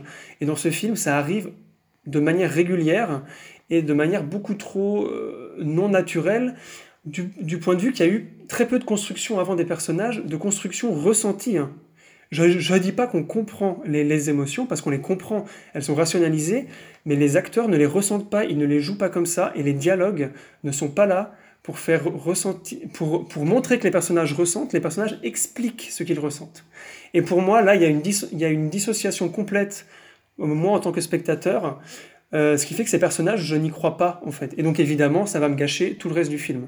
Ça, c'est tu n'arrives pas, tu n'arrives pas à, à t'émouvoir Ah, du moment tout. où Ah Matthew McConaughey découvre à travers l'écran Ah, sa fille qu'il a quittée qui avait 10 ans Absolument et qui pas. apparaît sous le visage de Jessica Chastain et qui en a 30 alors que lui ça fait que quelques jours qu'il est dans l'espace et qui a du coup tout le concept en fait de Nolan qui du coup s'insère à travers le drame humain enfin l'inverse Mhm. pardon le drame humain qui s'insère justement sur le concept que Nolan développe et avec cette scène où justement il va se mettre à chialer alors je suis d'accord avec toi c'est vrai que du coup pour exprimer l'émotion il va faire chialer ses comédiens mais bon sang quand même cette Ouais. scène Ouais. cette Alors, scène rien du tout. Et euh, pour la simple et bonne raison qu'en fait, je ne connais pas le personnage de Cooper. Puisque ce personnage n'est pas explicité, même pas explicité, mais je ne l'ai pas vu avoir des comportements humains en dehors d'expliquer des choses à tout bout de champ. Et moi, Bah, je suis désolé quand je vois des. personnages de Nolan, c'est un, oui, un comme tous les personnage qui est personnages porté de- par l'obsession. oui. Oui, mais bon. quand- Alors, oui. Pour, pour, pour moi, alors là où, où j'interviens par rapport à ça, tu dis on ne sait pas ça qui c'est, etc. et- et par rapport au personnage. Moi, il y a une chose qui, qui- moi, ce qui me plaît le plus dans le film, c'est l'univers post-apocalyptique au départ et la situation dans laquelle se retrouvent ces personnages. Et c'est cette situation-là qui, pour moi, va me donner de l'empathie pour eux. C'est-à-dire que voilà, je vais, je vais donc avoir de l'empathie pour les personnages à ce moment-là Sans On avoir besoin de les connaître vraiment. sans avoir en fait. besoin de les connaître plus, c'est-à-dire qu'ils sont dans une situation qu'on arrive à appréhender et qui peut nous toucher, quoi. Donc moi, ça, oui, ça mais me du coup, ça à, ce être niveau-là. n'importe quel être En- humain ensuite, à ce en- moment-là. ensuite, ça pourrait être n'importe quel être humain, vois, mais, et pas mais voilà, on est aussi un être humain et du coup, on peut se mettre en rapport avec ça. En tout cas, moi, j'ai pu me mettre en rapport avec ça. Euh, J'aime moins la partie euh, dans l'espace parce que je trouve qu'il y a plein de choses qui sont un peu. euh, déjà, il y a le robot euh, qui a la construction la plus bizarre et la moins aérodynamique de l'histoire du cinéma, même si après il est quand même efficace, mais c'est vraiment un robot. voilà, je sais pas quelle idée quoi. Donc voilà, bref. Et puis il y a un truc aussi euh, qui m'a complètement sorti du film un moment pendant le pendant le, le voyage dans l'espace. Il faut dire maintenant, ils ont caché ça à l'époque, mais il faut savoir que c'est Matt Damon qui joue le copain Hathaway qu'on va retrouver, etc. Parce que en fait, on est en train de regarder le film, il est pas au générique, et en fait, tout d'un coup, on est en train de regarder une fiction, et au moment où il arrive, on dit ah c'est Matt Damon. Oui, c'est un twist tout nul. Du film. Ça, c'est un une volonté de twist tout Donc nul. ils auraient Ça, dû c'est Matt vrai. Damon en gros sur l'affiche, euh, etc. Le pire personnage du Bref. film. C'est vrai.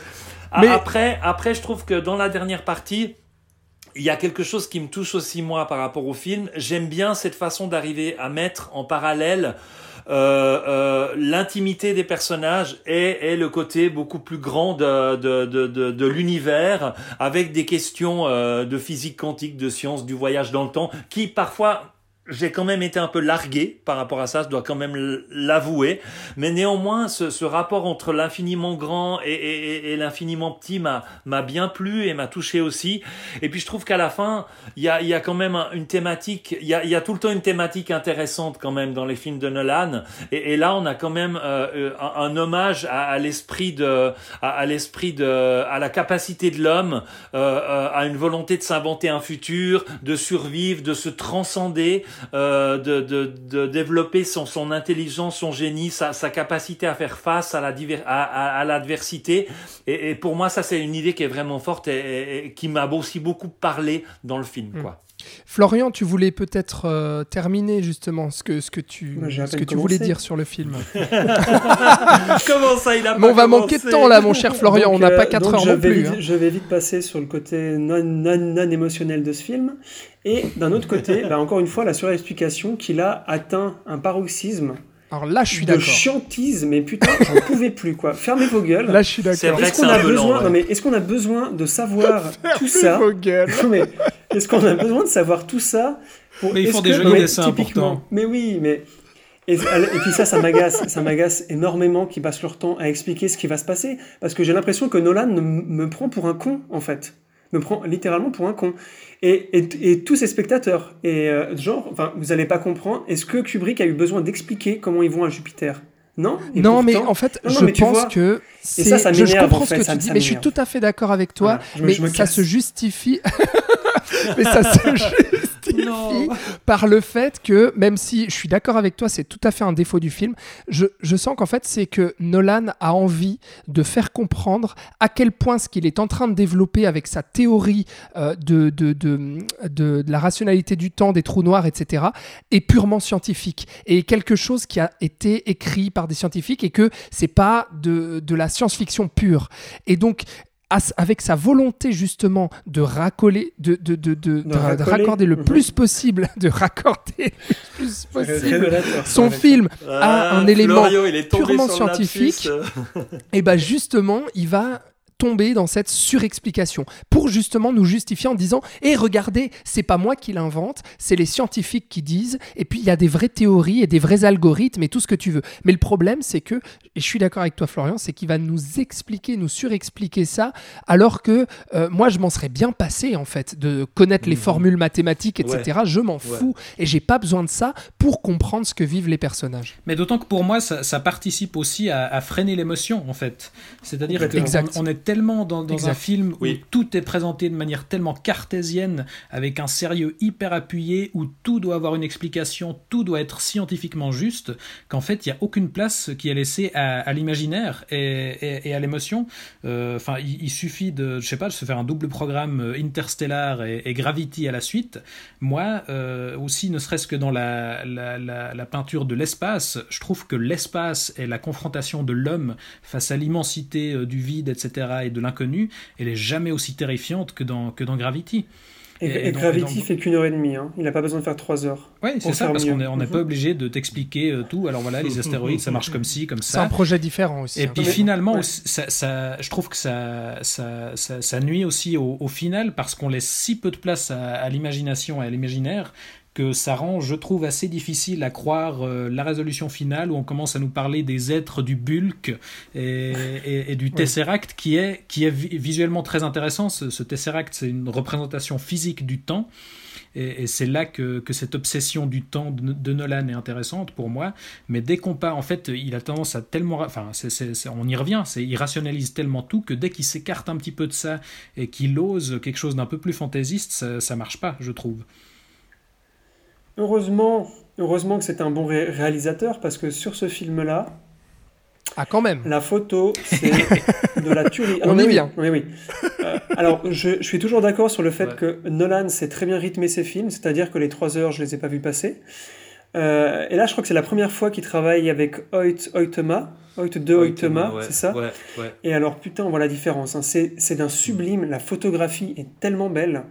Tous les Ouais. instants, c'est un truc de malade mental. Vraiment, euh, Le spectacle, le spectacle est garanti voilà, en fait. le encore une spectacle fois, est toujours ça. garanti, le montage est toujours là. Le, la mise en scène, euh, les, les plans sont toujours assez basiques, mais on, a très très bien compris que Nolan, c'est dans le montage que, que ben, réside Tout toute, la puissance de sa, de- de sa narration et du rythme, surtout. Et, euh, et voilà, c'est vraiment grandiose. Et là, encore une fois, euh, depuis 2001, Putain, la scène sur la planète visuellement, on n'avait rien vu d'aussi malade. Vraiment, un truc qui se passe dans les- l'espace et tout, c'est juste euh, complètement fou. Et euh, même la musique de Hans Zimmer, même si des fois il s'endort sur son Sur son orgue. Sur la même touche. sur, sur son Tap, orgue, tap, tap, tap. ouais, je trouve que je trouve que là la musique de Hans Zimmer est, est un peu moins omniprésente euh, que dans Inception ou dans les Batman où elle est pesante. Ah, les Batman, elle est assez pesante, Là, vrai. je la trouve euh, même aussi un petit peu plus. Voilà, mais donc toujours Nolan au niveau de la technique, c'est un truc de malade mental, mais sur le fond, euh, moi j'ai toujours un problème avec euh, ce fait que les émotions soient rationalisées, alors qu'une émotion, si tu veux la faire ressentir à tes spectateurs, il ne faut surtout pas la rationaliser. Et je trouve que dans ce film, c'est ce qu'il, ce ce qui fait trop en fait. Et en, en surexpliquant, d'où ce fameux déséquilibre. Surexplication, C'est émotion. vrai Mais je, mais il faut, un, suis il faut un persuadé. certain aplomb pour caser euh, une réplique où Anataway euh, t'explique scientifiquement ce que c'est l'amour. Mais oui, c'est ça. voilà. Et c'est pour ça que je trouvais que ce film a Ah. atteint les limites du style de Christopher Nolan, ce fameux fossé dont je vous parlais avant, du compliqué pour rien, c'est-à-dire que je vais t'expliquer mille trucs, mais qu'en fait, le truc qui est au cœur du film, c'est l'amour, puisque ça parle d'amour, hein, c'est un film qui parle de la- l'amour filial, il n'est pas du tout développé, et quand il l'est, il l'est mal, de manière maladroite, en fait. Et voilà. Et pour moi, Inter- Interstellar perd beaucoup trop de temps en explication. Voilà pourquoi je l'ai beaucoup vomi, mais en le revoyant, je l'ai quand même trouvé mieux. Euh, je l'ai moins vo- vomi, tu vois. Mais voilà. Heureusement, qu'il a fait Dunkerque trois ans après. Ah, et là, je suis ah. tombé amoureux de lui parce que Ne, voilà. ne, Dunkerque, ne vends pas la peau de l'ours, Bon, ne non. vends pas la peau de l'ours. Bon. Je, Mais, je retiendrai euh, quand même que, que Thibaut n'a pas envie qu'Anatawe lui parle d'amour. C'est quand même le seul, à mon avis, qui, qui rechigne à ça. Hein. Thibaut, je suis quand même un peu déçu. Alors, je, je suis absolument pas Qui contre l'idée, mais, ça mais pas qu'elle nous l'explique de cette manière. Et que surtout, on retiendra aussi que Thibaut, euh, Thibaut euh, ridiculise Interstellar quand même. Et ça, franchement, c'est pas bien, Thibaut. Parce que Non, ça mais- reste quand même, ça reste quand même d'un certain acabit. Quoi. Écoute, j'a- j'avoue que, co- comme Florian, pour, pour l'avoir revu je, récemment, euh, je l'avais pas revu depuis sa sortie en salle, en fait, et, et pour me l'être refait pour cette émission, je, je le réévalue un petit peu. Euh, Ah. Ça reste, je l'admets, un grand spectacle, il y a une vraie ambition visuelle, et il y a, il y a vraiment des, des, des scènes qui marchent, et, et le souci de Nolan pour euh, les effets en dur, pour la pellicule, etc., ça, ça donne euh, Mhm. ouais, une vraie ampleur euh, au visuel, ça c'est évident. Malgré tout, euh, je trouve Oui. bah voilà, que, qu'à- à nouveau, il se perd dans des explications inutiles. Euh, Mm. Moi, je, je, je, je sacrifierais pas 1000 euh, interstellaires pour, euh, pour un seul gravité. Ça, c'est clair. Oui, Ça, ah oui, sûr. oui.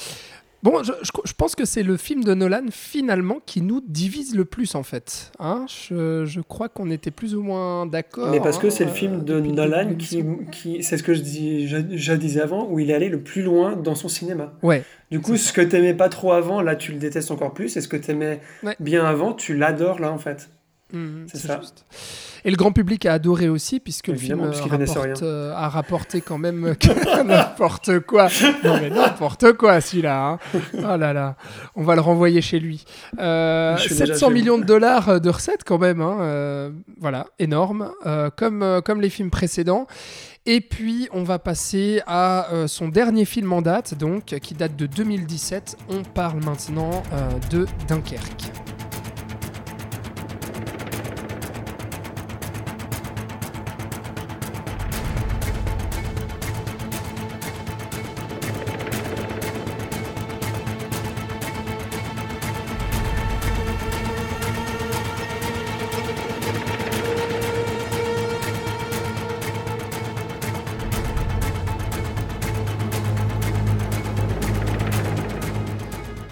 Dunkerque, je le disais, donc euh, sorti en 2017, dernier film en date de Christopher Nolan avant, avant. Euh, c'est toi, Patrick, qui va nous parler de Dunkerque. Et alors, toi, euh, tu, mais tu voulais absolument nous parler de Dunkerque. hein. Tu as dit, mais il faut que je parle de ce film. C'est un de tes préférés, j'imagine, de Nolan, du coup. C'est un de mes préférés. C'est pas peut-être le film qui me touche le plus. Enfin, différemment. Enfin, ah, ah, on va on va parler un petit peu de tout ça.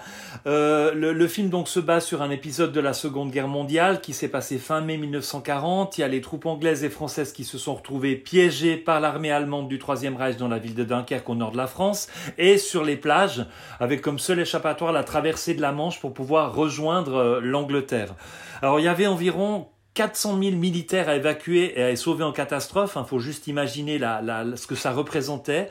Euh, il fallait les sauver de l'armée allemande, mais aussi le matériel militaire considérable qui a d'ailleurs été complètement abandonné derrière. Ça a vraiment été quelque chose qui a, qui a été un, qui a pesé dans la balance au début par rapport à la guerre. Alors il y a une opération qui va se mettre en place qui s'appelle l'opération Dynamo pour évacuer les troupes par bateau. Ça va recruter les destroyers, les bateaux des mineurs, etc. de l'armée, mais l'armée allemande est là, elle bombarde par avion les plages, les pontons, les bateaux, et puis les gros bateaux ne peuvent pas s'approcher suffisamment des plages. Intervient alors une flotte de 370 petits bateaux, péniches, chalutiers de pêche, yachts et voiliers privés, une flotte de, petits bateaux qui va permettre l'évacuation de plus de 380 000 personnes, une flotte connue sous le nom de Little Ships, c'est quelque chose que j'ai vu pour les, pour les Anglais qui est devenu vraiment euh, mythique et très très importante. Donc euh, il y a même un mot par rapport à cette évacuation qui va s'appeler le miracle des petits bateaux. Alors Nolan va s'emparer de cet épisode, nous livre un film de guerre qui j'ai trouvé vraiment un film magnifique qui à la fois offre une reconstitution impressionnante et je pense assez réaliste, en tout cas dans les sensations qu'on a par rapport à l'idée de survie, je vais y revenir tout à l'heure, mais dans un traitement très stylisé au niveau esthétique. C'est vrai qu'il y a la photo de Hoyte van Hoytema euh, qui a fait Interstellar dont parlait Florent, Florian tout à l'heure. Il a fait également la photo de Spectre et de Tenet qu'on va découvrir bientôt. Il avait fait aussi la, la photo d'un film qui était très importante dans la qualité du film qui s'appelait Her avec euh, Joachim Phoenix. Her, c'est dur à dire quoi. H-E-R. non mais ton voilà. accent était parfait. euh, Voilà, Patrick, hein. donc euh, à du coup, euh, du coup, euh, je pense que la photo est très très importante. Euh, Il y a la musique de Hans Zimmer qui est peut-être un petit peu trop présente à mon goût. De nouveau, ils sont endormis sur aussi. une touche qui fait Oui. un petit peu tout le long. Et mais, peu, mais ouais. je trouve que les, les, les plans le sont tic-tac, le tic-tac. le tic tac mais mais mais il y a vraiment des plans de composition qui sont splendides euh, euh, vraiment incroyables et puis un récit qui va jouer sur la temporalité mais sans trop en faire non plus Euh, il y a un montage parallèle des trois actions le parcours d'un soldat qui est coincé sur la plage et qui tente de prendre un bateau qui se déroule sur une semaine la traversée d'un bateau privé et de son équipage depuis l'Angleterre pour venir aider les soldats qui se déroule elle sur une seule journée et les attaques aériennes d'un pilote d'avion anglais qui se déroulent sur une heure. Et puis, en dehors de la temporalité, ce qui est intéressant, c'est que les trois actions prennent place au début du mois sur trois terrains différents. Il y a la terre pour le soldat, la mer pour le navigateur et le ciel pour le pilote. Et ça va donner de nouveau, on va retrouver trois points de vue sur cet épisode, qui est une, façon de travailler euh, qui, est, assez proche euh, de ce que fait régulièrement Nolan. Quoi. Il y a beaucoup de personnages, beaucoup d'événements qui se passent dans le film, et je trouve que ça, ça dresse un portrait riche, complet des situations vécues durant cet épisode, en tout cas j'imagine. Et puis le, film, en dehors de ça, je trouve qu'il reste d'une manière assez factuel, assez direct. Il y, a, il y a peu de développement psychologique des personnages et donc de volonté de faire qu'on va s'y attacher. Ce n'est pas trop, à mon avis, ce que va chercher Nolan. Encore une fois, parce que ça, voilà, c'est un petit peu quelque chose qui est, qui est assez, qui lui est propre. Mais et surtout, et surtout, Patrick, surtout, oui contrairement à, ses anciens films, là c'est la première fois que Nolan a un scénario aussi maigre en fait finalement. C'est-à-dire où il va se concentrer sur un film purement sensoriel et immersif, et purement de mise en scène, même si on retrouve comme tu l'as dit son obsession pour la temporalité, donc son travail narratif sur ces trois temporalités, mais c'est ce que tu disais justement, c'est que là c'est la première fois qu'on retrouve un scénario aussi maigre. Aussi maigre. En même temps, riche de d'énormément d'événements. Il se passe beaucoup beaucoup de choses pendant le film, euh, et, je trouve que c'est vraiment cette accumulation d'événements euh, qui va créer quelque chose qui, à, mon avis, c'est pour c'est ce qui me touche le, plus dans le film, c'est que et qui nous tient en haleine, c'est que je trouve qu'on partage vraiment ces situations-là et chaque tentative peut devenir un, piège, chaque détail peut coûter la vie qui tient vraiment un fil. Survivre ou mourir, euh, c'est qu'une question de chance ou pas, d'être au bon ou mauvais endroit, même des fois à, raison d'un seul mètre. Et ça, c'est absolument glaçant. Et, je trouve que cette, cette fragilité de la vie apparaît vraiment énormément dans ce film-là. Euh, à travers, il y a un suspense du coup qui est vraiment assez fou. On n'est jamais tranquille pendant le, visionnement du film. Et, vraiment c'est cette espèce de de, de, de vie qui tient à rien quoi. Au, début le film commence on a un groupe de soldats. Après deux minutes il y en a plus qu'un quoi.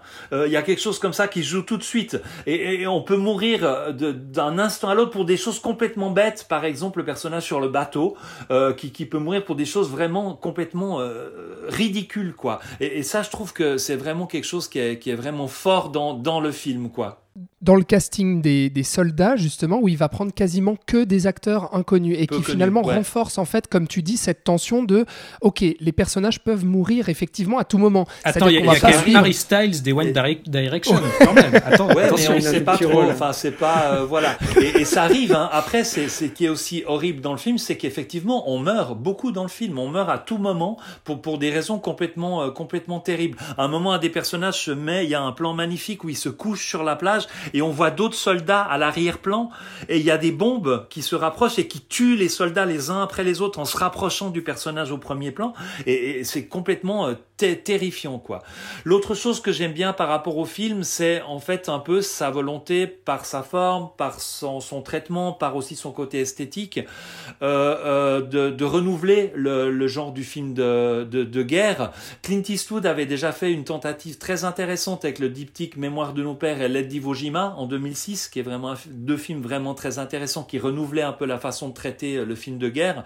Et puis il y a un petit peu quelque chose qui a été fait aussi par Sam Mendes avec 1917 au début de l'année et son traitement en un seul plan séquence. Je trouve que voilà, ça fait partie de ces films qui renouvellent un petit peu un genre euh, très très vu au cinéma, quoi. Mhm.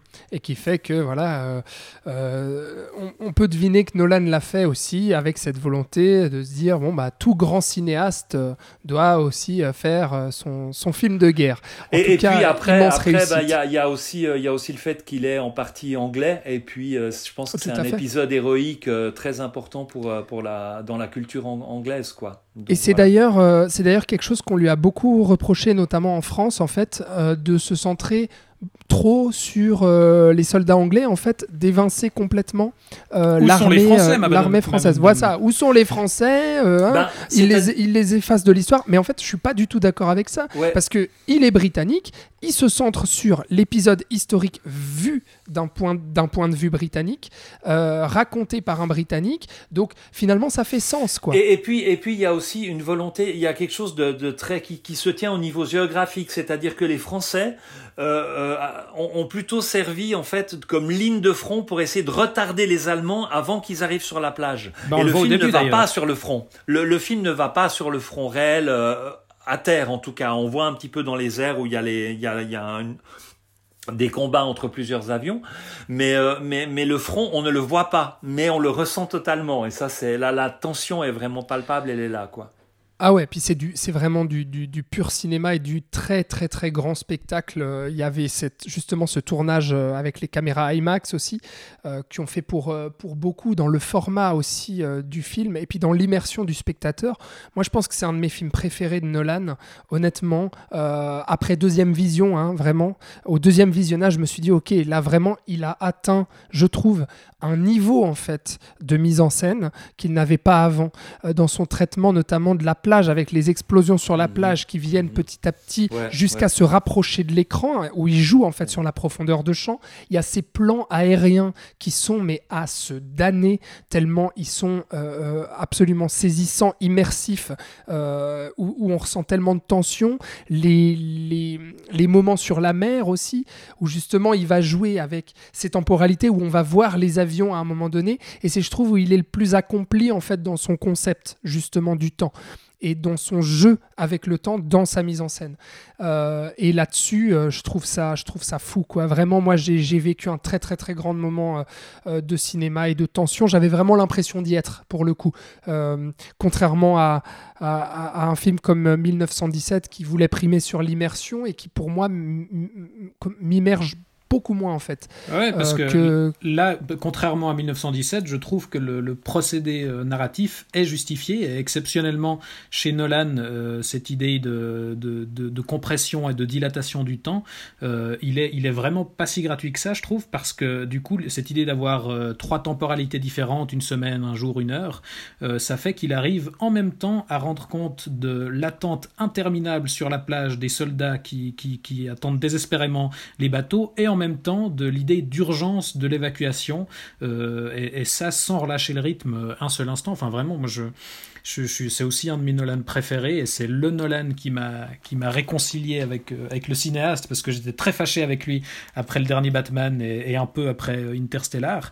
Et là d'avoir dès le début euh, ce, ce, ce, ce- démarrage de film où on a quasiment aucun dialogue où tout passe par l'image où les personnages communiquent pas avec des regards et des gestes uniquement on a une caractérisation hyper minimaliste et où ils se définissent vraiment par leurs actions et ils n'ont pas besoin de répéter 20 000 fois ce qu'ils disent, ce qu'ils font et pourquoi ils le font, etc. et quels sont les enjeux. Et on a un film qui tranche radicalement avec euh, le cinéma habituel euh, de Nolan et qui, comme tu le disais, c'est une expérience purement sensorielle et non plus intellectuelle et qui est ultra immersive. Enfin, moi, je me souviens de ma vision en salle, c'était un grand moment. Et, et c'est assez étonnant parce que c'est aussi le film peut-être où Nolan va le plus va complètement abandonner l'idée de créer de l'émotion chez le spectateur. En tout cas, une émotion, on va dire un sentiment, euh, une, émotion euh, romantique, un attachement au personnage, ce genre de choses-là. C'est vrai que le film, quelque part, quand on le quand on sort, on, a l'impression d'avoir assisté à quelque chose d'assez froid, enfin quelque chose d'assez euh, direct, froid et comme ça. Mais je trouve que dans dans c'est plus sur l'idée et sur ce rapport à la vie, à la mort et sur sur cette réalité et la tension le film fonctionne, quoi. Et ce qui est passionnant, c'est de voir justement qu'il arrive à tester d'autres choses, donc à renouveler un peu son cinéma, à faire quelque chose qu'il n'avait jamais fait, euh, de délaisser un peu ce, côté euh, euh, film de scénariste en fait, pour faire de la pure mise en scène sensorielle, et en même temps de garder aussi ses thématiques, ses obsessions, pour qu'on le, pour qu'on le ressente complètement et qu'on sache que c'est un film de Nolan. Florian. Alors c'est marrant, je, vais rebondir sur ce que Patrick a dit, mais moi c'est justement parce qu'il ne cherche pas à faire de l'émotion Ouais. que ça fonctionne. Oui. Alors moi, enfin, moi je considère que c'est son meilleur film de loin. Je trouve vraiment qu'il est arrivé à un niveau de simplicité. Oui, oui. À un Oui. niveau de simplicité, et c'est ça le plus difficile dans n'importe quel art, c'est d'arriver euh, au cœur de, de ben, ce qu'on voudrait faire en enlevant toutes les, les gens fiori- fiori- fioritures, et c'est d'autant plus étonnant. Simple mais pas simpliste. C'est Ouais. ça. Que totalement épuré, quoi. c'est d'autant plus étonnant ouais. que Interstellar était pour moi le truc le plus complexe de la Terre où il y avait le plus de superficialité. Et il passe direct à ça après. Moi, ça m'a époustouflé qu'il fasse ça coup sur coup. Et, euh, et moi, les personnages, là, je, je je- ça va avec le côté immersif, mais le fait qu'ils ne soient pas écrits dans le sens où Nolan les écrit d'habitude, me fait complètement ressentir ce, qu'ils doivent ressentir, leur- leurs espérances. euh. En même temps, on est sur des émotions beaucoup plus directes, sur des émotions beaucoup plus instinctives, puisqu'évidemment, on est en pleine guerre, donc il n'y a pas de backstory ou quoi, mais on- donc je trouve qu'il choisit bien son cadre pour euh, mettre des personnages sans euh, devoir leur expliquer ce qui se passe avant. Enfin, voilà. Et là, et là, je trouve ça beaucoup plus clair que dans Interstellar, comme tu disais Patrick, oui, c'est la fin du monde, blablabla. Euh, et aussi, ben, moi, alors moi je l'ai que vu en salle, mais le travail sur le son, je le trouve complètement Ah hallucinant. Mhm. Euh, donc pas la musique en soi, mais sur le son de manière générale, sur les moteurs d'avion, sur les balles. J'ai, Mhm. je, je crois que j'avais balles. jamais entendu des balles comme ça, en fait. Enfin, le son des balles comme ça, je sais pas si c'est documenté beaucoup pour ça ou si vous voulez juste Ah, pro- proposer un nouveau euh, son euh, de balles. J'avais l'impression que c'était la guerre dans la salle. Mais oui, ouais, c'est hallucinant. Euh, et donc il arrive, d'un point de vue technique, je trouve qu'il va encore plus loin, notamment avec sa gestion du temps aussi, qui là va à l'essentiel et que et qui se débarrasse euh, de vouloir expliquer des trucs ou euh, de vouloir faire obliger les gens à, ressentir des choses. Là, il veut pas le faire et il y réussit. Donc c'est vraiment, je sais pas si c'est un accident de parcours ou s'il était conscient dans l'écriture des personnages. Non, non, mais tu vois. Ah ouais. euh, Bah, faudra voir Tenet. Il faudra voir S'il Tenet, Ouais, continue sur ça, cette voie ou s'il revient à ce qu'il faisait En tout cas, c'est vraiment. euh, Et aussi, euh, à noter qu'il ne dure qu'une heure 45 ou une heure 50 et c'est amplement suffisant. Il n'y a pas besoin de faire des films de 3 heures euh, quand, quand on n'explique pas tout. Voilà. Donc, euh, enfin, moi, Dunkerque, c'est le film que j'attendais de Christopher Nolan depuis Memento, hein, vraiment. Parce qu'on voyait qu'il pouvait le faire. Mais non, il faisait des Batman, Inception, Interstellar. Ah, bordel. Mais c'est, Voilà, je- je voulais, je voulais, je voulais rebondir sur une remarque parce qu'on se dit est-ce qu'il a trouvé enfin sa voix ou est-ce que dans Tenet il va faire la même chose ou pas, il va revenir à autre chose. Mais en fait, je pense pas que la, la, la, la carrière ou la filmographie de Nolan elle se fait dans une continuité et, et je fais ça sans, sans vouloir faire un Tu veux dire qu'elle est non chronologique c'est-à-dire qu'il y a des moments, il va décider, des, des moments, il va faire Inception, qui est un film plus ludique et où il se permet euh, de, de jouer plus avec certains codes du, du cinéma américain ou certaines facilités, on peut dire peut-être de scénario, et puis plus prendre le spectateur par les mains. Et puis tout d'un coup, euh, il va faire un film en costume comme Le Prestige, et puis tout d'un coup, il va. Je trouve qu'il y a, je trouve que ça, ça, ça, sa filmographie va pas euh, d'un point à un autre de manière linéaire, quoi. Il y a vraiment quelque chose qui dépend de projet en projet. Et puis euh, voilà, maintenant on a eu Dunkerque qui est une sorte euh, d'épure de ce qu'il fait. Et puis peut-être que Tenet, ça va revenir vers autre chose, voilà. Donc j'ai plus cette sensation-là, moi, par rapport à la, la continuité dans la filmographie de Nolan, quoi. Chaque projet s'inscrit pas forcément dans une idée de développement continu par rapport à ce qu'il a fait avant, quoi. Donc voilà, quelle magnifique euh, conclusion pour se réjouir de Tenet. Euh, avant, de, avant de clôturer cette euh, longue et passionnante émission, passionnante pour nous en tout cas, c'était un super moment avec vous les gars, et j'espère que pour vous qui nous écoutez, vous avez passé tout, un tout aussi agréable et, et- et passionnant moment. Florian, on l'aura compris, ton film préféré de Nolan, on va dire que c'est Dunkerque, du coup C'est juste. C'est juste. Euh, C'était pas prévu, mais je vous le demande quand même. Patrick, si tu devais retenir un film de Nolan. Ah, c'est dur. Euh, Dunkerque, j'aime beaucoup Dark Knight aussi. Euh, j'ai été très bien, très bien, très agréablement surpris à la Un revision seul, du Prestige. Bon, j'arrive pas. voilà quoi. tu voilà, choisis j'arrive pas. Donc euh, Dunkerque, Dark Knight et puis euh, le Prestige. Allez hop.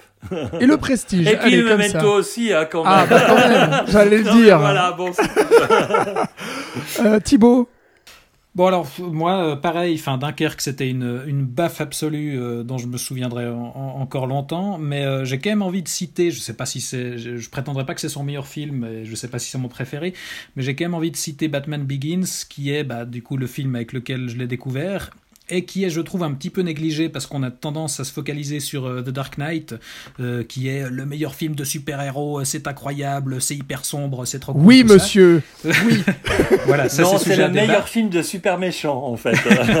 Ouais, Mais je ça, trouve que c'est voilà Batman Begins, c'est un film très important dans les adaptations de super-héros, dans la franchise Batman parce que ça a quand même réhabilité euh, euh, Batman au cinéma. Et euh, moi je trouve que c'est une excellente adaptation et, et- et un de ses meilleurs blockbusters à, à Nolan. Allen. Eh bien, juste pour te faire chier, je dirais que c'est Dark Knight. voilà. Et c'est bien comme ça on a les deux. Bon, merci beaucoup euh, les gars. Voilà, on a parcouru euh, durant euh, quasiment plus de deux heures et demie la filmographie complète de Christopher Nolan qu'il faut absolument voir ou revoir. Vous l'aurez compris, réalisateur qu'on aime, un peu beaucoup passionnément. Ça dépend de, ça dépend de la personne. Ah, mais alors mais en tout finalement, cas- la toupie, elle tombe ou pas?